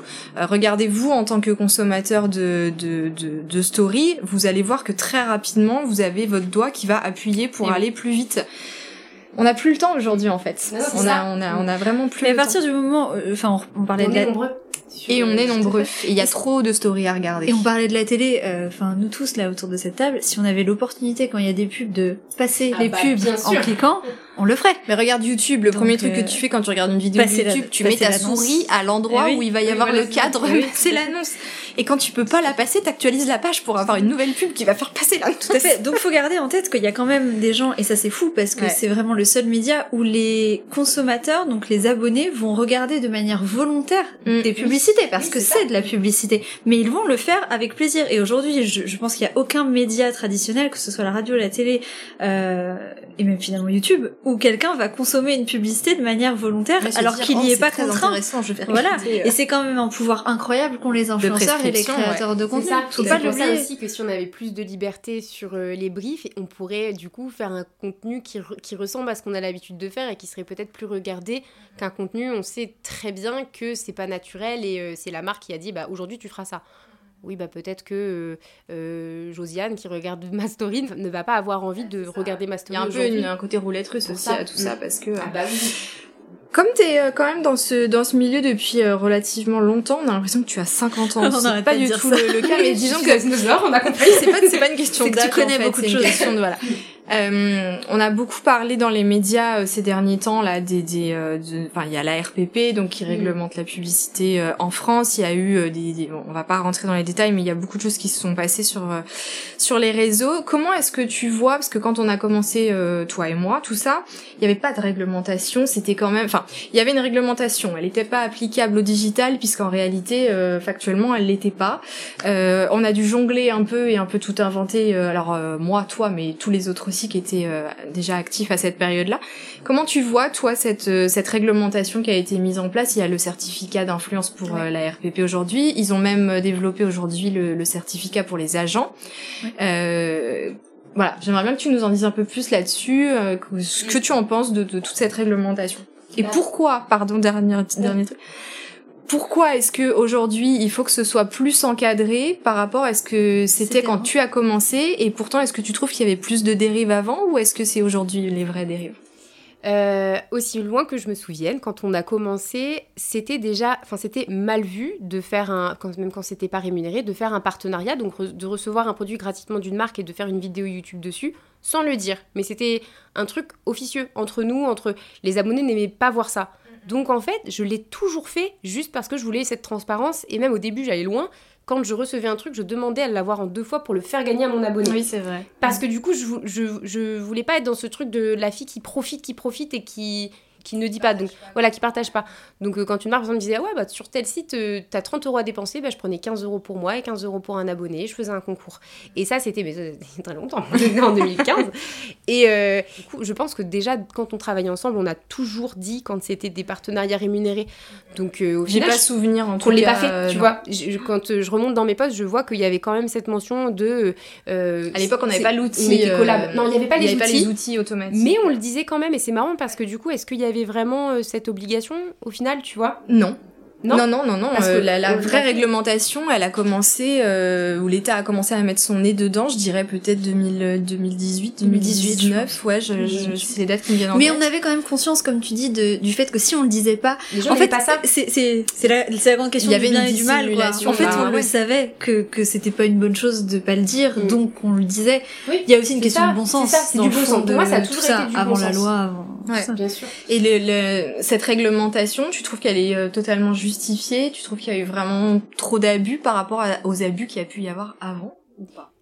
Euh, oui, je, trouve qu'il y a quand même beaucoup d'abus. Il y a toujours, je pense qu'il y a toujours eu cet abus et qu'au final, bah, euh, le, le fait que beaucoup de personnes ne mentionnent pas tous ces partenariats, peut-être que d'un côté, ça pénalise ceux qui l'ont toujours fait. Parce que du coup, tu te dis, bah super, eux, euh, voilà, ils sont. euh, tout le monde pense qu'ils font pas de partenariat, que du coup, tout est naturel et que rien n'est payé et que. Alors qu'en fait, bah non, bah, ces personnes-là gagnent leur vie de la même façon que nous. Et, euh, et nous, bah, quand on va faire un partenariat, parce que c'est quand même assez diabolisé sur les réseaux sociaux, les partenariats, les gens n'aiment pas ça. Les gens n'aiment pas que les autres personnes gagnent de l'argent en général. Et, c'est vrai que du coup, bah, c'était pas juste pour les personnes qui, eux, le mentionnaient.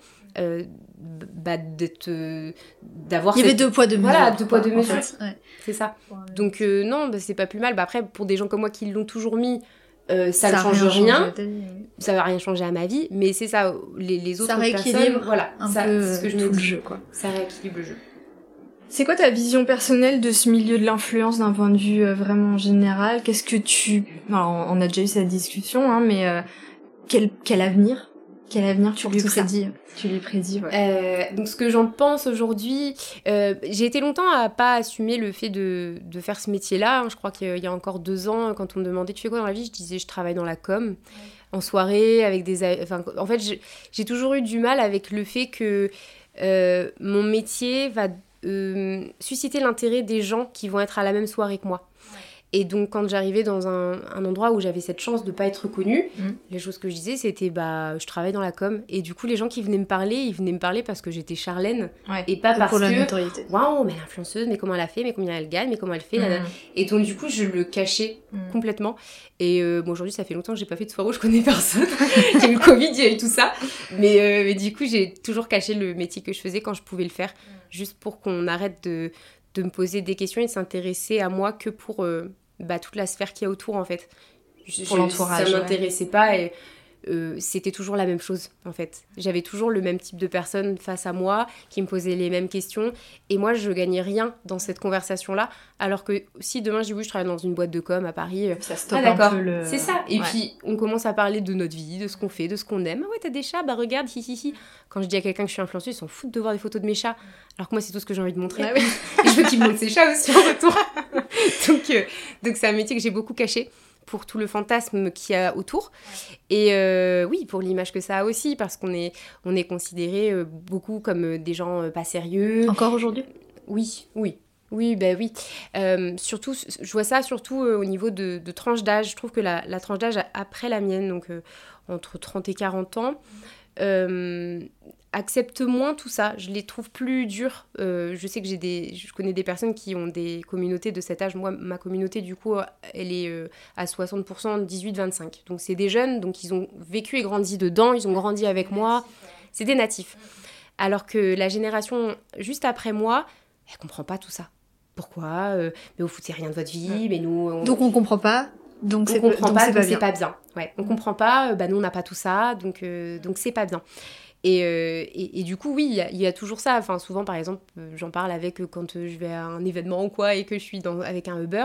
Généralement, le Uber, il va être plus âgé que moi et il va avoir euh, tous ses préjugés de ce qu'il va voir et entendre, et de tout ce que les médias aussi vont ressortir du métier, euh, vu qu'on mélange un peu tout le monde ensemble. Ouais. Et tu penses que les médias traditionnels justement ont un peu cette euh, Bah oui, parce que eux, ils ont touché Micheline. Ils ont touché euh, Micheline, 45 ans, euh, qui connaît pas du tout ça euh, à il y travers a une les rivalité réseaux. entre les réseaux et les médias traditionnels? Il y a une rivalité entre les réseaux sociaux et les médias traditionnels? Euh, moi, j'ai j'ai aucun souci avec eux. j'ai l'impression qu'ils font tout pour, euh, pour descendre ce qu'on fait. Oui, et puis je, je- oui, ça se sait que les journalistes n'aiment pas être mélangés aux influenceurs, que les journalistes détestent les influenceurs. hein. Oui, oui, j'en ai, j'en ai beaucoup Oui, parlé avec des agences qui me disent Ah non, mais jamais on vous mettra à un même événement. Ça, hein, c'est de intéressant. hein. Ça Parce qu'il y a des- depuis tellement longtemps Ouais. cette histoire, cette vieille Et guerre. c'est ridicule depuis- parce que moi, je suis contente de rencontrer un journaliste. tu Parce vois. que je pense que pour en avoir parlé pas mal avec des agences, il y a longtemps hein, que ce Mm. débat Ah, il, je est- sais. il a Mm. lieu. Vous avez eu accès à des privilèges qui étaient res- qui étaient réservés Aux à- journalistes. aux journalistes. Oui, Et parce que ce que ne savent pas les auditeurs, c'est que aujourd'hui, les dans les soirées presse, les Mm. présentations des marques de prêt-à-porter, des, enfin voilà, toutes Mm. les soirées euh, presse qui s'appellent des, des presse day d'ailleurs, Mm. il y a aussi bien des journalistes, mais aujourd'hui et depuis plusieurs années, des influenceurs qui sont invités. ouais. Et en fait, les influenceurs sont arrivés dans ces dans ces soirées, dans ces événements. fermés. Alors qu'avant, c'était réservé, et depuis de très nombreuses années, à cette élite de journalistes qui gravitaient dans le secteur d'activité concerné par la marque. Et je pense qu'ils ont vécu ça un petit peu comme une invasion, quoi. Et on peut finalement les comprendre. C'était leur moment, ils étaient là en cercle, en cercle fermé. Ouais, je en pense que ça part, ça ouais. part de là, cette, euh, Oui. Il y a aussi quand même des privilèges qui sont liés à votre activité, qui sont qu'il y a beaucoup de, de cadeaux relatifs parfois à certaines euh, collaborations que vous pouvez avoir avec des marques. Euh, et je pense quand même qu'il y a cette rivalité, elle a été exacerbée en fait avec cette espèce de partage de, de oui mais alors euh, moi je travaillais chez Vogue, alors c'est normal que j'ai accès à ce truc-là. Euh, Elle, elle fait des vidéos sur euh, sur YouTube. euh, je parle à l'époque en tout cas. C'est pas normal que en tout cas elle, elle ait accès aux mêmes choses que moi. Et en plus moi j'ai une expertise. On a aussi mal considéré le fait que vous pouviez devenir des expertes Oui. euh, dans certains domaines en fait. Sans avoir fait justement des formations pour nous emmener là où on était. Ce serait intéressant de recevoir une journaliste ouais. de, de mode pour, euh, pour confronter euh, justement avec des influenceurs. Ce serait une discussion De voir un peu, oui, comment eux, ils ont vécu ça euh, complètement, ouais. Cette, cette arrivée, Cette invasion. Cette invasion, tout à fait. Et pour revenir à, à, à, ton métier, du coup, on, donc on l'a dit au tout début du, du podcast, donc tu travailles avec Talent Crush. oui. Tu as un agent. Tous les talents n'ont pas d'agent. Pourquoi t'as fait ce choix et qu'est-ce que ça t'apporte et Qu'est-ce que, de quoi ça te soulage? Qu'est-ce que, comment tu perçois en fait le rôle de, de Cécile ou de moi, puisque pour le coup on est, on est deux à gérer, on va dire. Tellement, on t'aime tellement qu'on n'arrive pas à, à départager qui s'occupe de toi.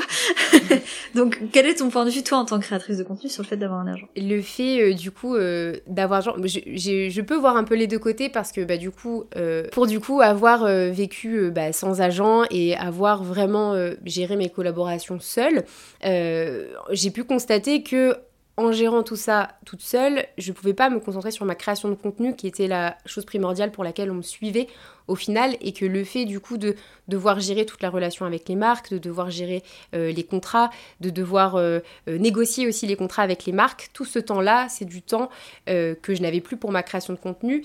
Et plus le temps passait et plus je, je passais du temps là-dessus et ce qui faisait que ben, j'étais très présente en off, mais en in, je l'étais moins.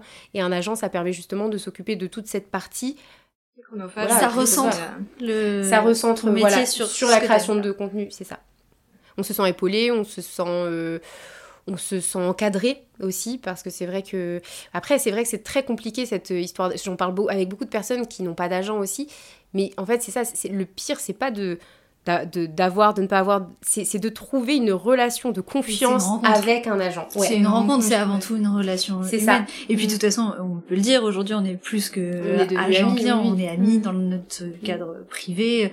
Et je pense qu'en réalité, euh, comme certainement tous les agents, et ce sera intéressant sur ce podcast de recevoir des agents dans d'autres secteurs, euh, on crée forcément une relation euh, qui dépasse le professionnel avec les années, puisqu'on est amené à à faire partie de votre vie quotidienne. Ouais, dans la sphère un peu plus privée, en mettant des, limites évidemment. On n'est pas, on n'est pas les meilleurs amis de tous les talents avec qui on, on travaille. Non, mais des fois il y a des rencontres qui se font et puis voilà, ça marche. C'est une question de confiance aussi et de, de la confiance. Et je pense que c'est euh, le, le, le, un peu la, la, bête noire du milieu où en fait personne ne sait plus à qui faire confiance et où c'est pour ça je pense que certaines personnes n'ont pas d'agent. C'est pas parce qu'elles ont pas envie de déléguer. Je pense que tout le monde aimerait avoir un agent. Mais le truc, c'est de trouver le bon agent pour soi. Je pense que c'est, elle est là, il est là le problème en fait des personnes qui justement ne travaillent pas avec des agents. Et euh, pour nous, c'est pareil en fait. Nous, euh, ça passe pas parfois avec certains talents euh, sans raison particulière, mais juste parce que la rencontre se fait pas et mm. et comme on est quand même amené à travailler tous les jours et à se parler tous les jours, si ça passe pas, ça ne passe pas. C'est mm. comme un collègue de travail dans X ou Y boulot, euh, si, si ça passe pas, ça passe pas, et puis c'est tout. Et, et on a quand même cette chance, et vous et nous, de, de pouvoir quand même choisir. avec qui on a envie de travailler ou pas envie de travailler, justement. On a beaucoup parlé de ton parcours dans l'influence. Je pense que là, on a fait euh, quasiment le tour, même si je pense qu'on pourrait en parler pendant des heures. Il y a eu un gros projet dans ta vie ces dernières années qui était parallèle à l'influence. C'est euh, l'écriture de, de tes deux livres. Déjà, la question toute simple qui, qui engage le sujet, c'est pourquoi? Pourquoi des livres? Pourquoi?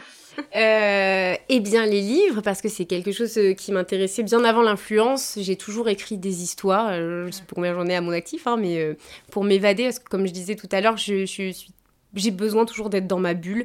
J'ai besoin de me créer des bulles et de m'évader dans certaines bulles. C'est pour ça que je vais aimer jouer un jeu vidéo dans lequel j'incarne un personnage, que je vais aimer regarder une série parce que du coup, je me crée une nouvelle bulle avec des nouveaux amis qui n'existent pas. Mais je, j'ai cette facilité du coup à, à rentrer dans, dans, un, dans un autre univers, à couper ma vraie vie et hop, partir ailleurs. Et du coup, bah, ça a été euh, comme ça que je me suis construite dans l'adolescence quand j'avais envie de m'évader. J'écrivais des histoires et c'est dans ces histoires que je m'évadais. Donc, euh, si je voulais aller au Moyen-Âge, bah, j'allais dans mon histoire où je parle du Moyen-Âge. Si j'avais envie d'aller dans le futur, j'étais dans ma, mes histoires futuristes. Je voulais une histoire d'amour, j'écrivais une histoire d'amour. Et ça a été un peu ma passion de, de, jeune fille, quoi. Et donc j'ai toujours aimé ça. On m'a beaucoup contacté euh, suite à mes vidéos YouTube sur, euh, sur le fait d'écrire un livre. j'ai toujours refusé parce que j'avais pas envie euh, d'avoir cette image d'opportuniste qui est euh, bah voilà l'influenceuse qui fait un livre parce que toutes les influenceuses font un livre et parce qu'on leur propose de faire un livre. Ah, parce qu'il y a une grosse période livre sur euh, sur ah, oui, oui j'en ai refusé. Beaucoup des, des, des maisons d'édition du coup qui voulaient non pas le talent de Charlène limite on ne demandait rien. Non ils voulaient la visibilité de chez et... Ouais. et j'étais pas à l'aise avec ça et donc, du coup, j'ai toujours euh, bah, refusé. Et puis, bah, si euh, dans euh, la conversation, je disais, bah oui, mais j'aime bien écrire, on passait vite à autre chose et c'était, oui, non, mais t'inquiète, quelqu'un écrira pour toi. Ah bah oui, mais non, ça m'intéresse pas du coup. Même si c'est super et ça fait de la visibilité, c'était pas moi. Donc, j'ai oui, parce que c'était une passion avant tout. C'est ça. D'écrire. C'est ça. Et mais j'ai quand même, j'étais quand même très attachée quand même à cette image de peu importe euh, si c'est moi qui l'écris ou pas, on va toujours se dire que de toute façon, je l'ai écrit parce que je suis influenceuse. Et c'est vrai. Et il est vrai que mon livre est sorti parce que je suis influenceuse. Mais j'ai juste réussi à me détacher de ça et me dire, ok, les gens vont le penser parce que c'est vrai. Et si j'étais arrivée avec mes écrits euh, comme tout le monde, parce qu'on est des, des milliers à arriver d'écrire et d'éditer des livres, moi, j'ai été mise sur le haut de la pile parce que je suis influenceuse et j'en ai conscience. Sauf qu'on est arrivé à une période où c'était le confinement. Et au final, je me dis, c'est génial que ce soit arrivé. Et de l'autre côté, s'il n'y avait pas eu ce confinement-là, bah, je pense pas que je l'aurais accepté parce que je, serais restée butée dans cette idée de non, parce qu'on va te prendre pour une opportuniste. Mais euh, voilà, j'avais rien d'autre à faire que ça, en fait. On m'a proposé, et je me suis dit, la vie va mal, euh, tout le monde euh, va mal, c'est une très mauvaise période, on n'arrive pas à avoir de visibilité sur le futur, sur... Oh, bah, écris-le ton livre, dis oui à la dame, montre-lui ce que tu fais. Et on a eu la chance de tomber sur quelqu'un qui était assez ouverte au fait que je puisse écrire de A à Z sans avoir du coup cette aide extérieure d'une personne qui écrit pour moi. Ils m'ont proposé j'ai refusé, ils ont accepté, j'ai eu une, très grande liberté et c'est comme ça que même ça sur le sujet, hein, il y avait quand même, ah on avait quand même proposé plusieurs euh, idées euh, d'histoires que tu avais amorcées sans aller jusqu'au bout. Ouais, j'ai envoyé trois histoires différentes. Tout à fait. Et on est parti sur la plus simple à écrire pour, euh, un, premier roman. Mm. Et du coup, ben raconte-nous, qu'est-ce que, de quoi ça parle? Oui, bah du coup c'est c'est une histoire que j'ai commencée en 2017. C'est marrant parce que du coup, bah avec le temps, on, on évolue et du coup cette histoire aussi a beaucoup évolué. j'ai dû beaucoup la retoucher aussi pour qu'elle soit euh, intéressante à lire parce que bah, moi qui écris pour moi-même, c'est pas euh, la même chose que moi qui écris pour des, milliers de lecteurs, voilà, c'est ça. Donc euh, il a fallu que, que je, reprenne les choses avec beaucoup de recul, que j'essaye de, de... Parce que c'est facile d'écrire mais sans vraiment se dire, bah il y a un début, un milieu, une fin. T'écris et juste tu continues à écrire tu dis bah tu t'arrêteras d'écrire quand tu auras plus envie d'écrire l'histoire. Sauf que là il a fallu vraiment tout cadrer.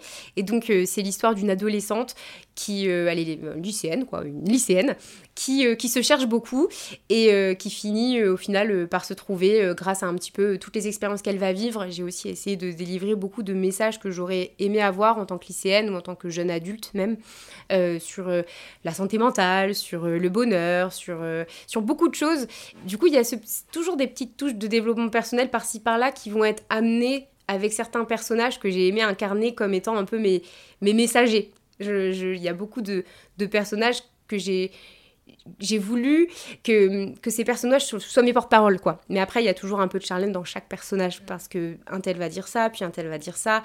Et euh, enfin, j'ai toujours du mal à parler du livre parce que c'est tellement. C'est ton bébé. Ouais. et je sais pas comment le résumer. De le résumer. Je pense que Diane, tu le résumeras mieux que moi. C'est difficile, oui, parce que du coup, je me suis occupée avec toi de de ce projet. De materner ce bébé. non, moi j'ai 300 000 caractères à te, à te je ne sais pas où aller. Je, je... Et on n'a même pas donné le nom du livre. Oui, c'est ce que j'allais dire. Alors du coup, le premier c'est euh, Ava, c'est donc c'est l'amour. Mais attention, ne vous limitez pas à ce, à ce titre euh, qui peut paraître très axé sur euh, du sentimentalisme ou un, un, livre un peu romantique. C'est pas le cas. Euh, Ava, elle est, elle est drôle, elle est maladroite, elle est très attachante. Elle est finalement un peu de nous toutes parce que elle est tellement imparfaite et ça la rend parfaite. Elle est entourée de gens bienveillants, malveillants, opportunistes, de vrais amis. Parfois, elle les blesse. Euh, parfois, elle, elle, essaye de se faire pardonner. Et en fait, euh, cette cette gamine, j'ai envie de dire, parce que j'ai lu ça du haut de mes 30 ans, euh, elle m'a fait penser, et je pense comme beaucoup de lecteurs, la quasi-majorité, d'ailleurs, ceux qu'on a pu rencontrer en dédicace, c'était souvent ce qu'on entendait. C'est, ça a fait résonner en moi l'ado que j'étais. ça m'a rappelé des des moments de mon adolescence, des façons dont je pouvais penser. Il y a eu aussi des mamans, ça j'ai trouvé ça incroyable, qui venaient nous voir et qui disaient purée, j'ai enfin compris pourquoi mon ado elle agissait comme ça, pourquoi. Et, franchement, enfin moi j'ai adoré suivre ce projet. Je, je, je suis très attachée à Ava, peut-être même autant que toi, et et de la voir grandir dans ce tome 2 où il lui arrive des choses. Alors là, Sharian a pété un cap dans le tome 2. c'est d'une série Netflix. Elle nous a emmené Ava dans des considérations un peu plus euh, un peu plus adultes, euh, avec des enjeux plus adultes, et puis des personnages qui ont grandi. Et pour le coup, euh, du coup du haut de mes 30 ans, je me suis davantage identifiée en mm. tant que jeune adulte euh, avec euh, des questionnements qui euh, qui ne me rappelaient pas l'adolescente que j'étais mais plus la, la, femme, que, la femme que, je que je devenais. C'est un livre qui s'adresse à, à, toutes les générations, aux mamans, aux ados, aux jeunes adultes. ça se lit extrêmement bien bien, mm. c'est bien écrit. Mm. Bon, je suis, on est un peu, un peu. Je suis très, très objective, la dame. Hein. Mais, euh, mais, j'adore, j'adore ce livre. Et du coup, le deuxième s'appelle Double jeu. Je crois que je l'ai. C'est ça. Je l'ai ouais. ouais. Et ils sont encore évidemment en vente euh, sur Amazon, euh, sur Cultura, euh, un petit peu partout. Qu'est-ce que ça t'a apporté ce projet avec un peu de recul là maintenant? Euh, De devoir me cadrer, de, de, de savoir vraiment cadrer quelque chose de, de A à Z c'était je crois c'était c'est la chose dans laquelle je me suis lancée et qui m'a demandé le plus d'investissement euh, intellectuel. Ouais. Moi, je me souviens que c'est un des. Mon mémoire à côté de ça, c'était rien du tout. C'est un projet dont tu me parles depuis pratiquement euh, qu'on travaille ensemble, quoi. C'est un, c'est un truc qui était dans les tiroirs depuis quand même très longtemps. Je disais un jour j'écrirais peut-être un livre, mais je le pensais après l'influence plutôt que pendant, ouais. parce que je voulais pas qu'on associe encore une fois Shake Up. Et c'est pour ça que je m'appelle pas Shake Up non plus sur les livres. que du coup j'ai emprunté, oui, mon, mon pseudonyme. Un pseudo, voilà. Et, euh, et ouais, c'est un truc qui t'a vraiment fait grandir, qui t'a permis aussi de de, de, le finir, parce que t'es quand même un petit peu l'éternel insatisfaite. Tu mm. tu t'en demandes beaucoup et tu te mm. remets beaucoup en question. C'est un des traits de ton caractère. Et, euh, et, je sais qu'à la fin de chaque livre, c'était toujours dur de rendre le manuscrit final. Si j'avais eu un mois de plus, euh, bah, oui, mais j'aurais changé encore des trucs. et si voilà, j'aurais eu un an de plus, j'aurais encore changé. Et je pense que un livre ne sera jamais parfait euh, pour un auteur il sera jamais terminé non plus pour un auteur parce qu'en fait on aurait il y a tellement de choses je sais que après 80 relectures toujours je retrouvais quelque chose à changer et c'est un moment où faut se dire bon faut arrêter. il faut arrêter de changer. Il faut le rendre c'est pas grave. C'est comme ça qu'il est aujourd'hui et euh, c'est maintenant qu'il va vivre euh. et maintenant que les deux bébés existent t'es fière? Euh, bah oui, oui, je l'oublie souvent que j'ai fait ça, mais euh, oui, oui, je suis très fière euh, de l'avoir fait, je suis fière des retours, je trouve ça génial. Et, euh, et oui, j'ai aussi envie d'écrire d'autres histoires, j'ai envie de développer ça. Oui, parce qu'il y a plein d'univers qui t'intéressent. C'est ça, mais ça reste très dur de le faire en même temps que mon métier. Là, j'ai eu un confinement pour, pour écrire le 1, j'ai eu, c'était aussi un confinement au 2, on était aussi enfermés. c'est un tunnel, quoi, quand ouais, t'écris. C'est ça, c'est ça. Et en fait, bah, aujourd'hui, sans tout ce temps-là, euh, je suis pas sûre de pouvoir rendre des écrits euh, quali en fait. Si je les fais maintenant en même temps que telle collaboration et tel truc et tel voyage et tel donc euh, je pense que c'est mieux de, de, faire une pause et puis de se dire qu'en fait euh, c'est ça chaque chose en son temps. Quand je retrouverai le temps de réécrire des histoires et ben je le ferai. Mais c'est un peu ta philosophie de toute façon de profiter de chaque oui chose que la vie t'offre au moment où elle te l'offre. Et... De pas faire tout en précipitation. J'ai beaucoup de mal avec ça. Je suis pas quelqu'un de. Euh, enfin, j'arrive à, enlever tout ce qui est stressant et quand je tombe dans un puits de stress, alors là, euh, ça part dans tous les sens. Et je, oui, je, suis paniquée. J'arrive un peu toujours à contourner comme dans un jeu vidéo. je contourne toujours un peu les obstacles et, euh, et j'arrive à les voir de très loin déjà j'anticipe beaucoup. Bon, c'est pas très bien d'anticiper aussi parce que des fois on anticipe des choses qui n'arrivent ah, jamais. On se le dit souvent. Hein, N'ayons pas peur de ce qui n'est pas encore arrivé. Ne stresse pas de ce qui n'est pas encore arrivé, ça n'existe pas, c'est que dans ta tête. Mais, euh, mais du coup, oui, je, je, je me dis que, que, que le mieux c'est de, de, de, se laisser, euh, de se laisser porter voilà, et de pas, euh, de, de, pas trop se, se donner de, de charge mentale. Hmm. C'est quoi le plus grand rêve de Charlène? Ben, je, je, je n'ai pas de rêve. je n'ai pas de rêve. Je, je suis très bien comme je suis aujourd'hui. Et euh, si je dois. C'est continuer ta vie avec. Voilà, c'est ça, finalement. C'est ce que j'allais dire c'est de. Que, que tout continue de la façon dans laquelle c'est. Sur de des rester rails, dans cette bulle. En fait, j'ai conscience d'être dans la plus belle période de ma vie. Ouais. Et, euh, et, et je, je veux juste que ça se poursuive, en fait. Je veux juste que ça se poursuive, donc euh, je veux, je veux rester avec euh, l'homme que j'aime, euh, vivre des belles choses avec l'homme que j'aime, passer du temps avec ma famille. je veux rien de plus, j'ai déjà tout en fait. Ouais. Bah, finalement, c'est un rêve en soi. Le rêve Oui. que. Mon rêve, c'est voyager. Je, je le- je le fais. Ouais, mais le rêve, c'est que les ta vie reste celle qu'elle est aujourd'hui. Oui, bah ouais, ouais, c'est ça. Il y a rien d'autre. Il y a personne que j'aimerais rencontrer. Il y a aucun projet que j'aimerais mettre en place. C'est au final, très bien comme ça. Je suis très heureuse euh, Ben comme ouais. ça. On n'est pas obligé de toujours se un fixer rêve. des... Exactement. L'objectif, euh, oui, non, que d'en poursuivre. Et si on parle euh, de, si on regarde en arrière, qu'on fait un, un petit pas en arrière, c'est qu'est-ce que qu'est-ce que tu analyserais comme étant, euh, alors j'aime pas trop le mot échec, mais du moins euh, le, le moment, euh, l'épreuve que tu as pu vivre, euh, qui t'a permis de, de tirer une leçon. Alors là, pour le coup, que ce soit personnel ou professionnel, c'est euh, c'est un enseignement. Quel est l'enseignement que tu as pu tirer d'une situation délicate Euh, la question est très profonde. je ne sais pas y répondre. Vous avez deux heures. Euh, Non, vous n'avez pas deux heures. Euh, je, je pense que j'ai tendance à beaucoup enfouir tout ce qui est échec, épreuve. et du coup, je, je, je sais pas. Je, je saurais pas répondre à cette question.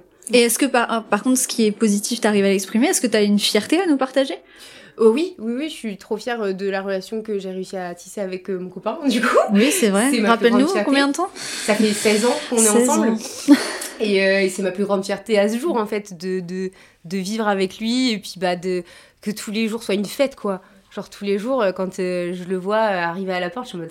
C'est ton Genre, l'aventure peut commencer. Genre, l'aventure. On va faire des pâtes, on va regarder une série, on va faire ci, on va faire ça. C'est trop bien. Après, oui, on- on- c'est- une autre façon d'aborder les, les relations. Euh, Enfin, notre relation a duré plus de temps que notre vie sans nous, vu que du coup on s'est rencontrés très jeunes. Euh, J'ai vécu plus de temps en couple avec lui que sans lui. Donc c'est une, une relation très particulière euh, et très très fusionnelle. Et c'est ma plus grande fierté parce que je pense que c'est pas donné à tout le monde d'avoir une personne euh, qui te connaît à 100% comme ça, pour qui tu as tellement de bienveillance que tu lui donnerais ta vie et tu sais que c'est réciproque. Donc, Il y a un euh, équilibre. donc il y aura, y aura jamais euh, de, de malveillance ou de De doute. De domination. Oui, de, de domination. Mm. sera toujours euh, ouais, c'est une relation très équivalente. En fait, on a grandi ensemble, donc on a tout- toutes les mêmes idées. Après, c'est du coup c'est aussi dangereux parce que bah tu peux aussi t'enfermer dans, T'enfermer dans, quelque chose, hein. ouais, ouais, tout à fait. Mais c'est vrai que oui, on va revenir d'une soirée, on va se regarder, on sait très bien de quoi on va parler, qu'est-ce qu'un tel a dit qui nous a pas plu, qu'est-ce qui... On sait tout. On, on- on- sait, en fait, même pendant la soirée, il y a quelqu'un qui a dit un truc, il y a le- juste le petit coup d'œil et on sait. Et dans la voiture, Oh, t'as vu? Ouais, t'as... Et on va même pas donner, genre, le, le- le thème du sujet. On sait qu'on parle de ça direct, enfin... Mais c'est, c'est c'est pour ça, on a les mêmes idées, euh, on est très... euh, on- Vous êtes fusionnel. Ouais. À un ouais. point euh, extrême. Va Voilà. enchaîner. C'est ma fierté, c'est ma fierté. Je, en fait, j'allais, j'allais parler de l'avenir, mais je pense que Ben non, ça sert à rien. Non. Donc, je sais pas comment conclure. Bah si, euh, oui. il y a quand même la question, c'est quoi le plus beau compliment qu'on pourrait te faire? Euh, bah, j'aime bien te suivre pour l'inspiration que ça me procure, pour le bien que ça me fait. À l'époque, c'était euh, c'était c'était aussi ça en fait quand je faisais YouTube et, et quand on me disait bah, qu'est-ce qui te fait? C'était les commentaires de oh là là j'ai passé une journée horrible j'ai pleuré toute la journée et là je suis arrivée sur ta vidéo et tu m'as fait rire Ouais. et c'était ça, je le, je le répétais tout le temps, et en fait, ça n'a pas changé en 9 ans. C'est d'avoir un message de Oh, Ah, ça m'a fait du bien. De- C'est de faire du bien, ouais. Et t'as t'as justement un petit peu arrêté YouTube euh, ces, ces derniers euh, mois? Mois. Euh, Est-ce que tu comptes y revenir? Je sais que c'est un truc qui est assez Ouais. chronophage. euh, enfin, faut le dire, hein, la- le, le travail d'une vidéo sur YouTube n'est pas du tout le même que euh, le, le- le travail demandé pour euh, du contenu Instagram, par exemple, ou TikTok. Est-ce que c'est quelque chose quand même qui te manque, que tu as envie de refaire? Parce que ça fait quand même partie de ton ADN, finalement, la, la création La de contenu vidéo, ouais. Euh, oui, oui, bah toujours en fait, bah si tu me dis euh, demain euh, commence YouTube, je dis oui, y a pas de souci. Et puis en fait, tu réalises que c'est beaucoup de temps et que en fait, est-ce que je vais pouvoir gérer les projets dans lesquels je suis, euh, enfin les collaborations et tout aujourd'hui sur Instagram, si du coup bah je me consacre à euh, un tournage de vidéo, 20 heures de montage, maintenant c'est tellement de travail Ouais. Et ça a beaucoup changé euh, maintenant. ouais. C'est ça. Et après, non, je me dis qu'en fait, la communauté que j'ai un peu laissée Mm. là-bas, c'est aussi une communauté qu'il faut que je redécouvre. Donc, euh, si je fait. Qui a changé aussi. euh, C'est mm. ça, ce serait de redécouvrir parce que bon, bah, le but, c'est pas non plus de parler toute seule. euh, Non. euh, moi, ma vie, mon œuvre. j'ai des interlocuteurs, à moi de savoir si ça les intéresse aussi Ouais. toujours, parce que c'est c'est bien de dire ah j'ai envie de revenir sur YouTube, bah oui mais est-ce que Ouais. YouTube a envie que tu reviennes Est-ce que ta communauté a vraiment besoin de toi en fait? Parce qu'on voit beaucoup de filles dire Oui. ah non, peut-être non mais je vais revenir sur. Ouais mais en fait euh, est-ce, qu'ils ils veulent te revoir, ces gens-là? C'est une très bonne Donc, C'est question. aussi ça, c'est de se dire C'est euh, très quel humble, accueil. c'est très Quel humble de accueil. ta part de. Les 700 000 abonnés, c'est 700 000 personnes en fait. Ouais. Donc euh, c'est, c'est, c'est à eux que je m'adresse. Donc Mm. quand tu t'adresses à quelqu'un que tu connais plus, bah, il faut apprendre à les, les connaître à nouveau. Quoi. Ouais. Donc Ouais, euh, non, c'est c'est vrai. plus un travail. euh, Qui- faut qui- y réfléchir. Mais plus c'est un challenge juste qui balancer te- une vidéo comme ça. C'est un challenge qui te. Ça m'intéresse. en Oui, tête. oui, je pense que j'en reviendrai.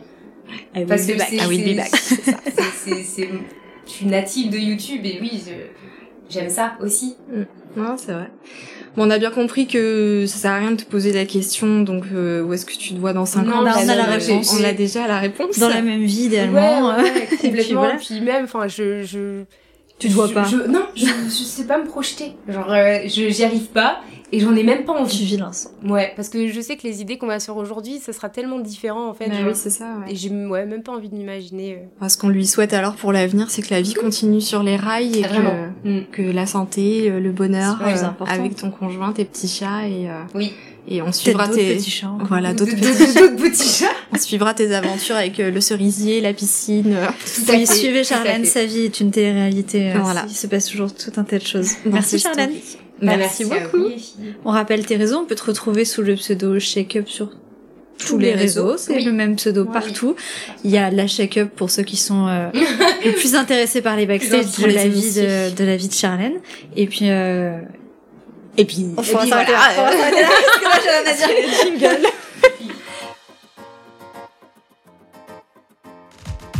Merci d'avoir écouté cet épisode de Et en vrai, c'est comment? N'hésitez pas à nous dire qui vous souhaiteriez entendre dans un prochain épisode sur Instagram à talentcrushfr et à mettre 5 étoiles sur Apple Podcast si cet épisode vous a plu.